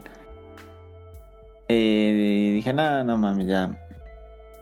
Ya. Pero eso es horrible, ¿no? Porque ahí no depende de tu habilidad. Aunque seas el mejor jugador del mundo, Ah, el sí, juego te va a tener para, para meterle dinero. Sí, y por eso lo dejé. Y lo, un día me molestó tanto de que dice, nada, mames, y lo borré. Estuvo bien, Daniel. Sí, no mames. Eso, esa dificultad de meterle dinero, nada mames. El pay Eso, es- eso está muy, muy molesto. Que solo pasas y pagas. Pero es que lo molesto es que ponle. Con el siguiente nivel otra vez. Y así ya, porque ya está bien dificilísimo. Ajá. Ya no se puede, pues. Eso hay Y- muchos los juegos móviles para que la gente pague. Ya pagar por cada nivel. Ah, Pues no. Yo jugué Y- este año. No me acuerdo si fue este año. Sifu. ¿Sabes cuál es Sifu, Daniel? Sí, el de uno de. De golpes. Ajá. Iba a decir qué arte es, pero no sé qué arte sea. Kung Fu. Ah, pues sí creo que es Kung Fu. Yo tampoco sé exactamente qué arte marcial sea. Lo jugué, había escuchado cosas muy buenas. Y me gustó bastante, lo terminé y todo. Eh, pero sí es un juego que también exige muchísimo timing. Ah, es un beat'em up con, con el timing como Sekiro. También tienes que romper la, la pose del rival. Me destruyó el primer jefe como en Sekiro. Dije, a la madre, sí está difícil. Eh, y también ahí sí apliqué la de YouTube, ver así, a ver. Consejos para jugar Sifu. Lo que tienes que hacer, cómo hacer estos movimientos. Y ya. Creo que a veces disfruto estos de, de agarrar eh, videos y educarte de cómo funciona el juego. Y ya después aplica esos conocimientos mientras juegas. Y es una dificultad que sí es muy retadora Sifu. No tanto como Sekiro. Pero muy bueno, me, me gustó. Em, el arte marcial simulator. Me gustó, me gustó bastante. Estuvo, estuvo padre. Creo que terminé un poco cansado, aunque no es muy largo. Porque tienes que desbloquear muchas cosas cuando lo terminas. Dije, no, ya, yo me quedo con la experiencia de que ya terminé el juego, no quiero darle más vueltas. Eh, pero, pero me gustó Sifu y sí, sí es mucho de timing y hacer counters y hacer eh, parries y todo eso clásico. Las preguntas que tenía aquí era, conforme crecemos, ¿tenemos más o menos tolerancia a secciones difíciles de juegos? Pues depende, ¿no? O sea, si es de tu... Yo digo que si es el... De tu género favorito, pues tienes más... más Ok, sí, no había paciencia y pensado más eso.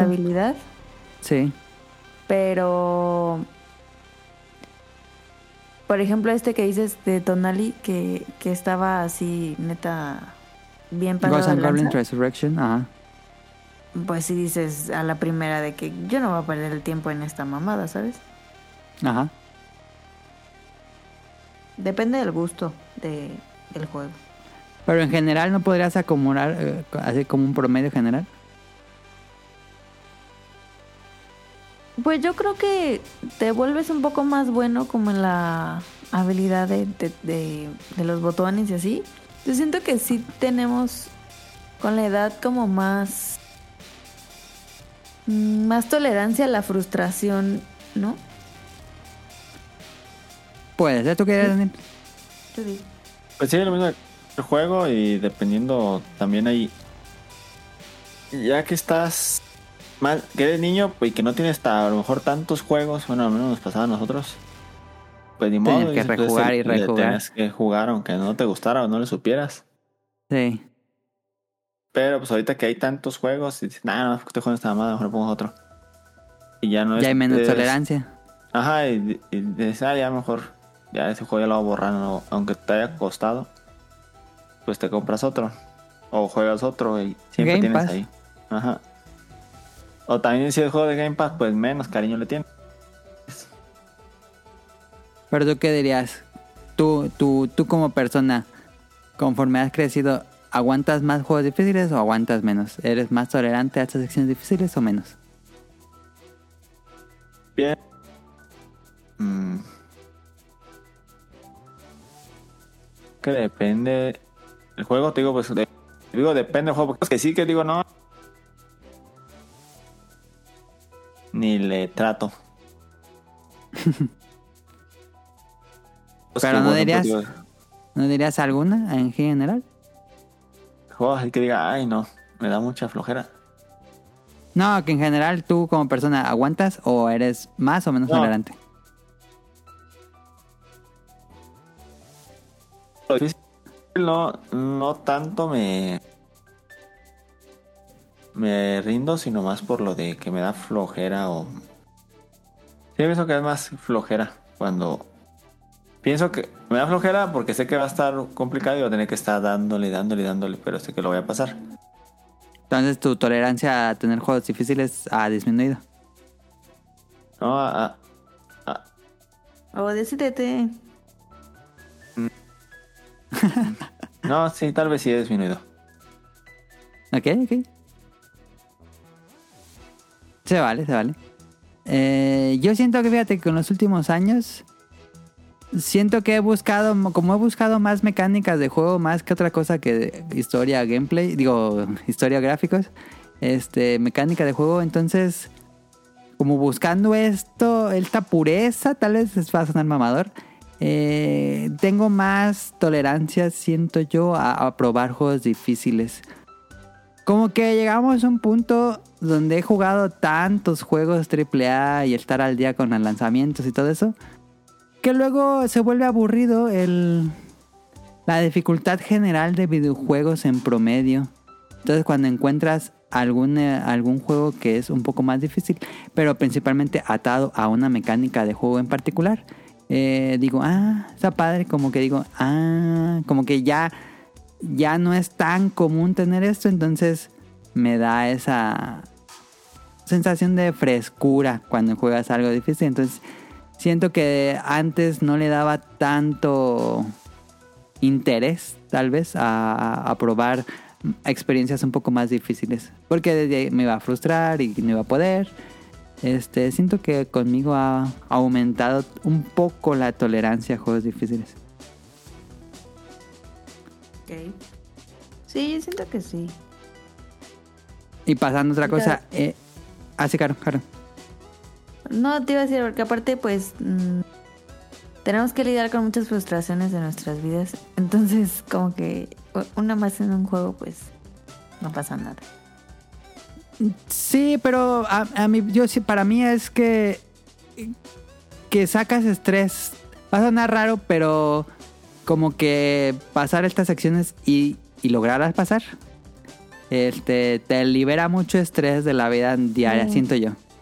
Como que dices, ah, Liberas endorfinas cuando lo- logras superar algo difícil y eso es muy satisfactorio. Es verdad. Y respecto a otro punto, porque antes cuando éramos niños, o bueno, cuando Daniel y yo éramos niños, los juegos eran muy difíciles, muy, muy, muy difíciles, en especial de los, los primeros juegos de Nintendo, los, en los de NES o Famicom, y después Super Nintendo. Eh, los juegos tenían una dificultad muchísimo más alta, porque que, podríamos argumentar que era una dificultad artificial para que los juegos duraran mucho, porque los juegos de esa época eran experiencias muy cortas, de 5 o 6 niveles, algunos eh, experiencias que te duraban un par de horas, entonces para que los niños no se lo acabaran tan rápido, pues le ponían una dificultad increíblemente alta para que estén intente y intente y intente. ¿Cuál es su tolerancia con el juego? Por lo menos tú, Daniel, ¿cuál es tu tolerancia con juegos retro en su dificultad original? Pues. mm, Pues que. Eso sí le entro más sabiendo que va a estar difícil y pues. Ya llevas el morir y mindset. morir y morir. Ajá, así que no. Si me muere, me muere, me muere, no hay tanto pedo. Digo, eh, pues ahorita lo paso. ¿Dirías que tienes una alta tolerancia a jugar a la dificultad del juego retro? Sí. Yo le tengo tolerancia al nivel de Super Nintendo. Pero los juegos de NES a mí sí se me hacen que es muy frustrante en general, creo yo. Muchos juegos de NES, no todos, pero hay muchos juegos de NES que son Battletoads, por ejemplo. Que dices, nada, no mames. Y un juego que, un género que, que me gusta mucho mecánicamente porque es como los más puros, es en los shooters. Pero a la madre, yo nací sin las me pasa como caro, me tengo que comprar otras manos porque los shooters soy muy malo, es una lástima que no sea buen jugador en los shooters. Eh, dije un día voy a voy a practicar diario y compré esta colección de compré las dos colecciones de Psycho de shooters para el Nintendo Switch que trae Ay, no me acuerdo el nombre de este juego. Pero estuve jugando diario, un shooter. Diario, diario, diario. Dije, tengo que mejorar algún día. Y veía videos, cómo mejorar en shooters. Y decía, no, tienes que dominar la pantalla y todo eso. Y no, no puedo, soy muy malo para jugar shooters. Eh, Gradius, Gradius es muy difícil. Y Karuga es una barrera gigante que me. Pues me, me detiene por completo. Estos shooters de Psycho, que en general los Psychos son muy difíciles. Eh, soy muy malo para los shooters, la verdad. Y es un género que me gusta mucho por lástima. Pero sí, eh, hay unos más fáciles que otros. Pero en general es un género difícil y muy divertido. Pero no tengo la habilidad para jugar. ¿Tú Daniel, dirás algún género que dices, por más que intente, no puedo? Este sí, a mí me pasa que me gusta mucho. Pero por más que intento jugar así perfección en un shooter, no puedo. Mm. ¿Qué será un juego? No, que por más que quiera, ¿no? Mm. Mm. Y a diferencia, por ejemplo, los beat 'em ups o los. Bueno, que también es un shooter en run and gun, como los Metal Slug, eso sí puedo, eso sí me gustan. O los beat 'em ups me gustan, me gustan, son difíciles, pero también eh, es cosa de practicar. Pero los shooters sí me destruyen muy fácil.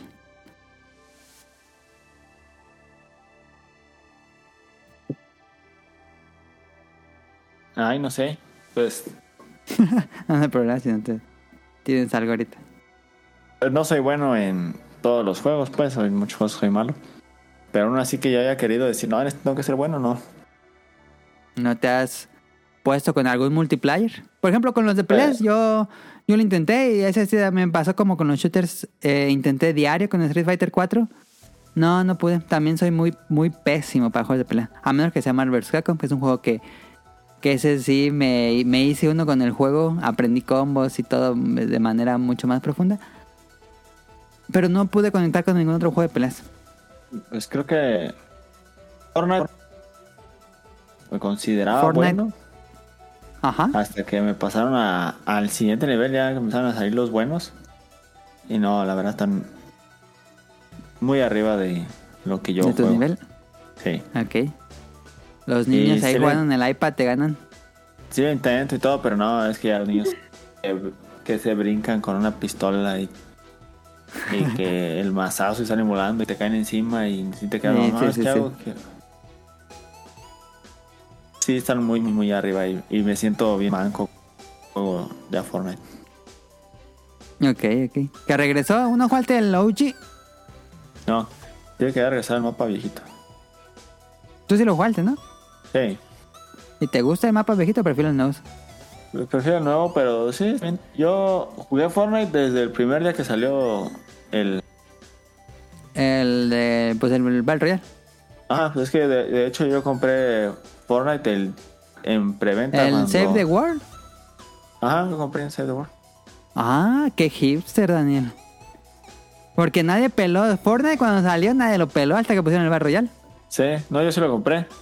Desde que eh, no, antes que saliera. No, del el hipsterazo, ¿eh? ¿Sí aplicaste?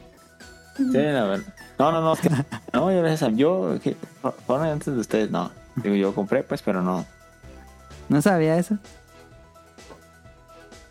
Y lo compré porque este. El, el Yuti, el ya. Ya Ajá. desaparecido Yuti. Estaba, ¿ya viste ese juego? Se ve bien chido. y-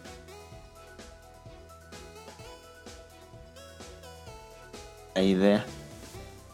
Yo me acuerdo que veía los trailers y me, me gustaba gráficamente, pero no me agradaba la idea de cómo se jugaba. Y nunca he jugado Fortnite hasta este punto.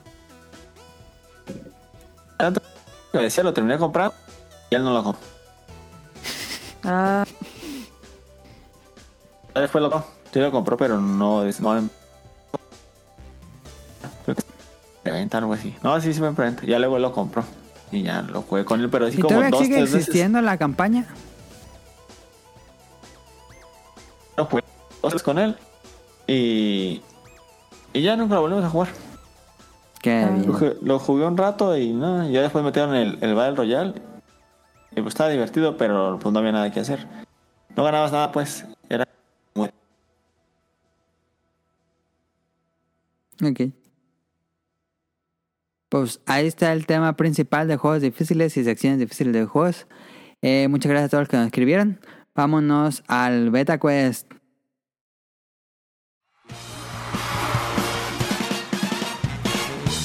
llegó la hora del Beta Quest.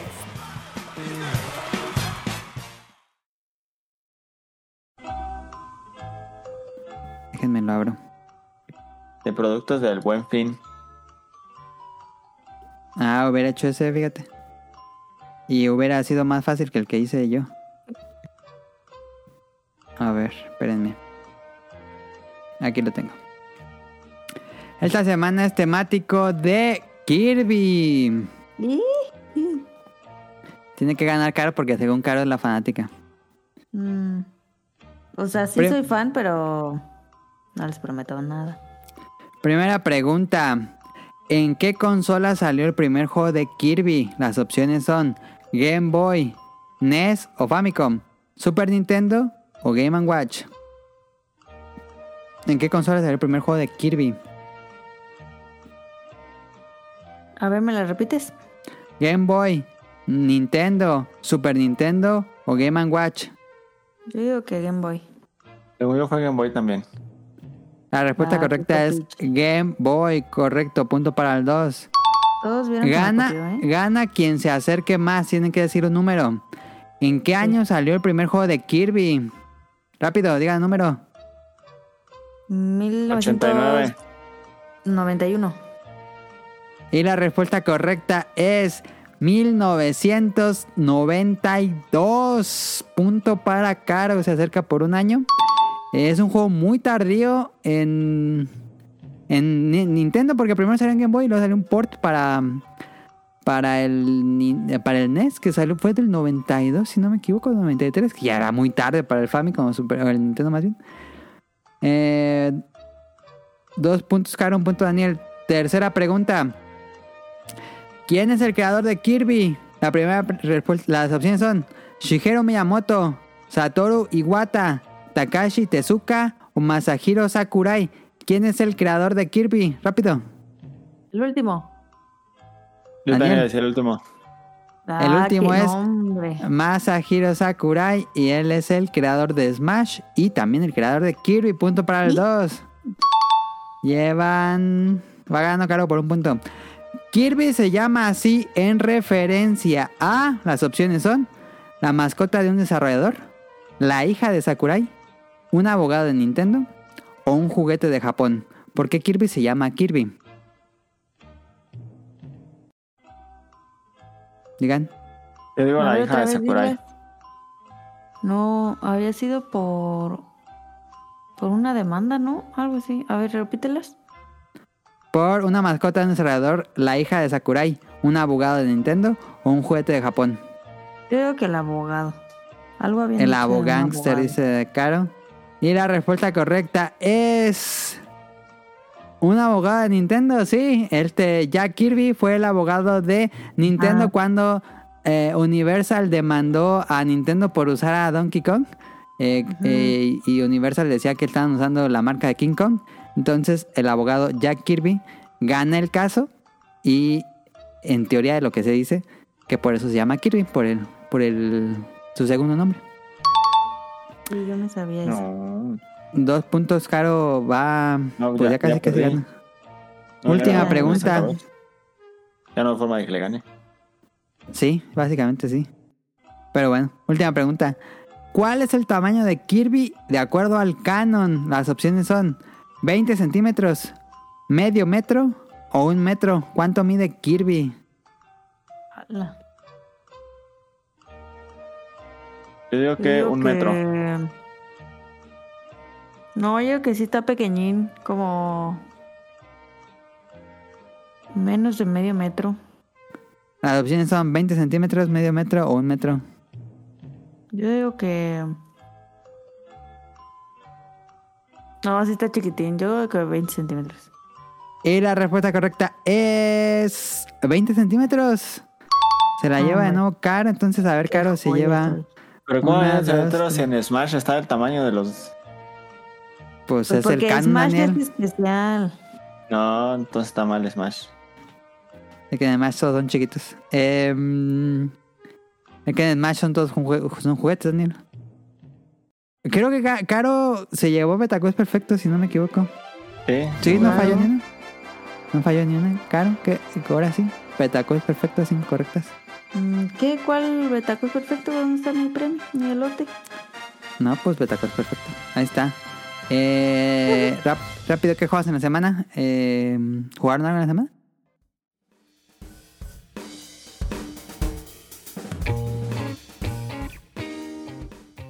Yo estoy jugando el Tears Sigues en el Tears. y seguiré. No, sí, pero en, en los Gorons ya te fuiste con los horas o dónde estabas? No, em, me iba a ir con los Sora, pero eh, me llevó otros santuarios por allá, entonces ahora estoy perdida en unos santuarios y ya luego regreso. Ah, está bien, está bien. Está bien jugar a lo perdido. Está divertido. No sé si está correcto, pero ando ahí capturando. Sí, está bien. Yo también me ponía así de santu- santuario que veía a lo lejos, santuario que caminaba. Ajá, lo Y marcaba. luego veía otro, y luego veía un personaje. Y luego... Así está padre perderse en el mundo. Ah, bueno, así estoy. Deambulando, vagabundeando en Hyrule. O en Irule, Sí. como quieran decirle. Daniel no ha jugado Tears. No, no he jugado Tears ni nada. Ni ¿Cómo nada. ¿No juegas nada en la semana? No, ¿Qué pues, Daniel? No que Baldur's. Gate. No, es que llegó- está mi cuñada y pues hemos estado saliendo todos los días, así que hemos tenido tiempo, pues. Andas, andas de normie. Sí. Pues es que... Es que mi novia quiere salir todo el día y pues pero salimos. Pues, pues ni modo de dejar a la cuñada aquí encerrada. Ok, ok, ok. Ponle Baldur's Gate a tu cuñada. Por eso no he jugado nada. Ok. Yo. Y yo voy a aplicar a Daniel. Nada más he jugado Vampire Survivor porque ya Amazon me había perdido el Spider-Man. Ya me llegó. Apenas. Eh, ¿Te, te mandó otro o se encontró? Pues no sé, la primera paquetería nunca me lo envió, no sé por qué. Y ya Ah. lo, lo reenviaron. Ah, está bien mal Amazon en sus malditos envíos. Bueno, todas las paqueterías ya. No. Sí. Daniel, pasó sí- a mí. ¿Eh? te- ve, ve, ve al baño, Caro, ve al baño. Sí, Daniel, tú, tú sigue. Ah, digo, a mí me pasó que con un. Pedí un cloro. Un cloro.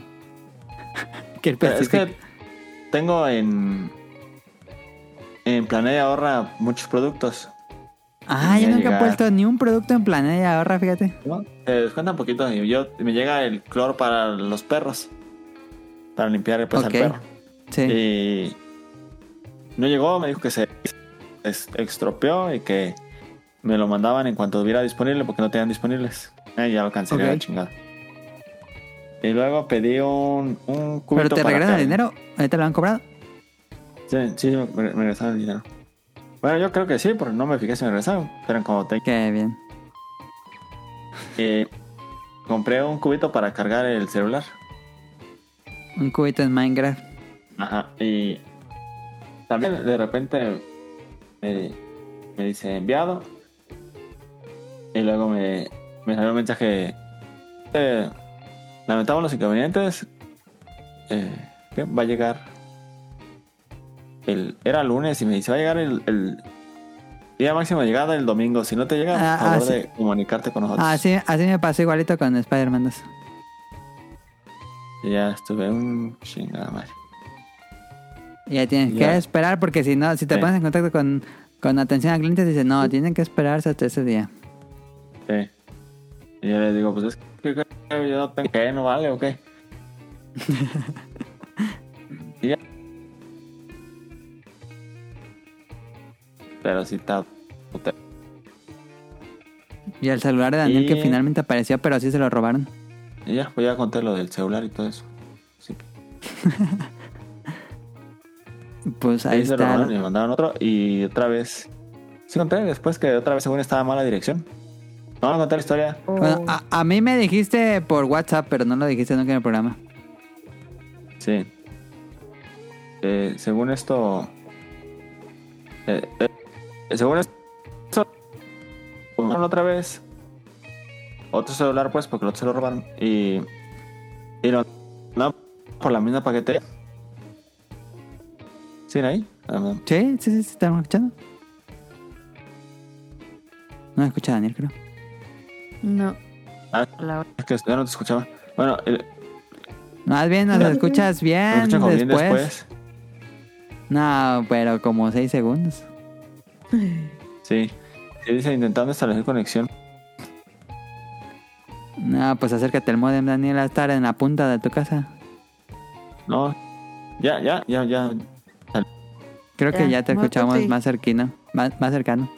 Cerquino, Di. Como, no. No exactamente, pero ya me escuchan mejor, ¿no? Sí. Sí, ya te escuchamos tan lagueado. Ah, bueno. Bueno, me mandaron el celular de nuevo y todo. Y por la misma paquetería se les ocurrió. y. Y ya cuando me ¿Esta paquetería es el- UPS o cuál era? Ajá, UPS. Cuando me fijé el rastreo, me, volé- me decía ahí, está mala dirección. Según ellos. Y, y llamé, dijo, ¿qué pedo? ¿Qué sé qué? Y me dice, no, ya te lo mandamos por otra paquetería porque nosotros no tenemos entrega de tu casa. Y me lo mandaron por una que se llama AMPM. Ajá, siempre me llega a mí. Ajá, y. Y según me llegaba, no sé. Y nunca no llegó. Y, y decía, pusieron que. que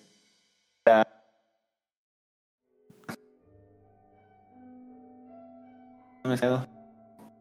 Ya dije, no, Estamos perdiendo a Daniel. teléfono. Está pasando como por un túnel. ah, Bre- ya bra- a ver, habla Daniel. Hablo, hablo, hablo. Ya te escuchamos bien. Está bien mal de internet. Sí, no sé por qué ha estado mal estos días. Bueno, y ya este. Ah, no, y lo, digo, lo mandaron por AMPM, intentaron entregar y que no encontraron la casa. Ajá. Ajá. Y ya, ya estaba bien molestísimo. Y hablé por teléfono. hasta que encontré un teléfono porque no encontraba, no encontraba de AMPM. Ajá. Y encontré el teléfono, pero el, el de la oficina, el del. de la central. Ajá. Y ya les marqué y les dije, no, que ocupo. no sé. Me contestó una co- vene- venezolana, era como de Venezuela, Colombia, por ahí. Ok. Y me dijo, no, que para qué, te qué. Y- Oye, no marica. Y le dije, no, es que ocupo mi paquete, me urge. Y dije, es más, traen, les voy a dar una buena propina. y ella me dice, no, pues vamos a checar para que te dé entregado y no sé qué. Y ya, y sí, y sí llegó ese mismo día, llegó el paquete. Ya lo tenían ahí. Sí, no me hacen pendejos. Pero sí llegó y ya le di uno de 200. Pues, pues, te costó 200 pesos el envío entonces. Sí, pero ya es que la verdad ya... Ya te tenían Que no harto. querías que vo- volviera a pasar lo mismo de que no encontraban. No, y incluso el chavo luego me mandó mensaje que si le mandaba... creo, Ah, ¿sí te dijo? Mandé. Ratillo. Bueno, por lo menos te llegó tu celular. Sí, fue un castre, la neta. Pues ahí está el episodio de esta semana. El 636 fue episodio al revés. Pero antes de irnos tenemos que darles una noticia importante. Noticia importante. Em, la próxima semana sí va a haber episodio. Porque ya lo grabé hace dos semanas. ¿Hace dos semanas o hace una semana? Hace una semana creo. Eh, les grabamos un episodio porque no vamos a estar. Va a haber episodio la próxima semana. Va a ser un episodio largo, ¿eh? Dura más de tres horas. Este, lo pueden escuchar mitad, mitad de esta semana y mitad la otra ¿Cuándo semana. lo grabaste? Un día entre semana. Me ayudó César y Camuy. Ah, Como a las 6 de la tarde. Este, y. Nos vamos a ir a Japón nuevamente con Daniel. Eh, sería la segunda vez para Daniel yendo a Japón. Es un viaje que tenemos planeando desde inicios de este año. Y nos vamos esta semana. Eh, entonces vamos a estar allá. eh, pues todo lo que queda de noviembre. Ya no va a haber episodio nuevo. A ver. Según yo. Bueno, te voy a abrir el calendario. Son Eh, dos semanas. Son dos sí. fines de semanas. Ajá. Entonces, el que sigue sí va a haber episodio, pero luego el, otro que sigue ya no va a haber episodio hasta que regresemos. Eh, y pues ya les platicaremos cómo nos fue. Pero nos vamos de nuevo a Japón. Eh, ya ocupaban vacaciones, pero sí van a tener podcast. Entonces, como les digo, si el siguiente episodio quieren dividirlo en dos programas para que no sientan que les hace falta, pues pueden hacerlo o pueden escucharlo completamente igual. Pero eh, era el anuncio que teníamos que hacerle. Eh, dejen, pongo el calendario, dejen, le digo cuando en teoría regresaríamos a grabar un nuevo episodio. ¿Dónde está la aplicación de calendario? No la ustedes. encuentro. sería el 9, ¿no? El 9 de diciembre. Sí, sí sería el 9 de diciembre. A ver. Nunca la encontré en el iPad del calendario. Aquí está. No manches, le das para. Ya, ya la encontré, ya la encontré. Sí, el 9 de, de diciembre grabaríamos el próximo episodio nuevo del podcast beta. Sería, mira, la semana del 27 sí vamos a publicar, la semana del 4 de diciembre no. Ya nos, nos veríamos hasta el 11 de diciembre para platicarles cómo nos fue. Y ya quedarían pues tres episodios más para que acabe el año. Entonces, pues ahí vemos. Quién, quién sabe si grabemos el, la semana de Navidad o algo así, pero bueno, ahí les platicaremos. Pero sí, ahí está. Nos, eh, nos tomamos vacaciones. Nada más una semana para ustedes, dos semanas para nosotros. Y pues quería, quería dejar claro eso. Y pues ahí está. Eso sería todo por nuestra parte. Muchas gracias por acompañarnos. Eh, y pues pasen bonita semana. Hasta luego. No, ¿cómo crees? Bienvenidos al podcast beta número 636. Ya. Ya. Ahí está. Nos vemos. Bye. Bye.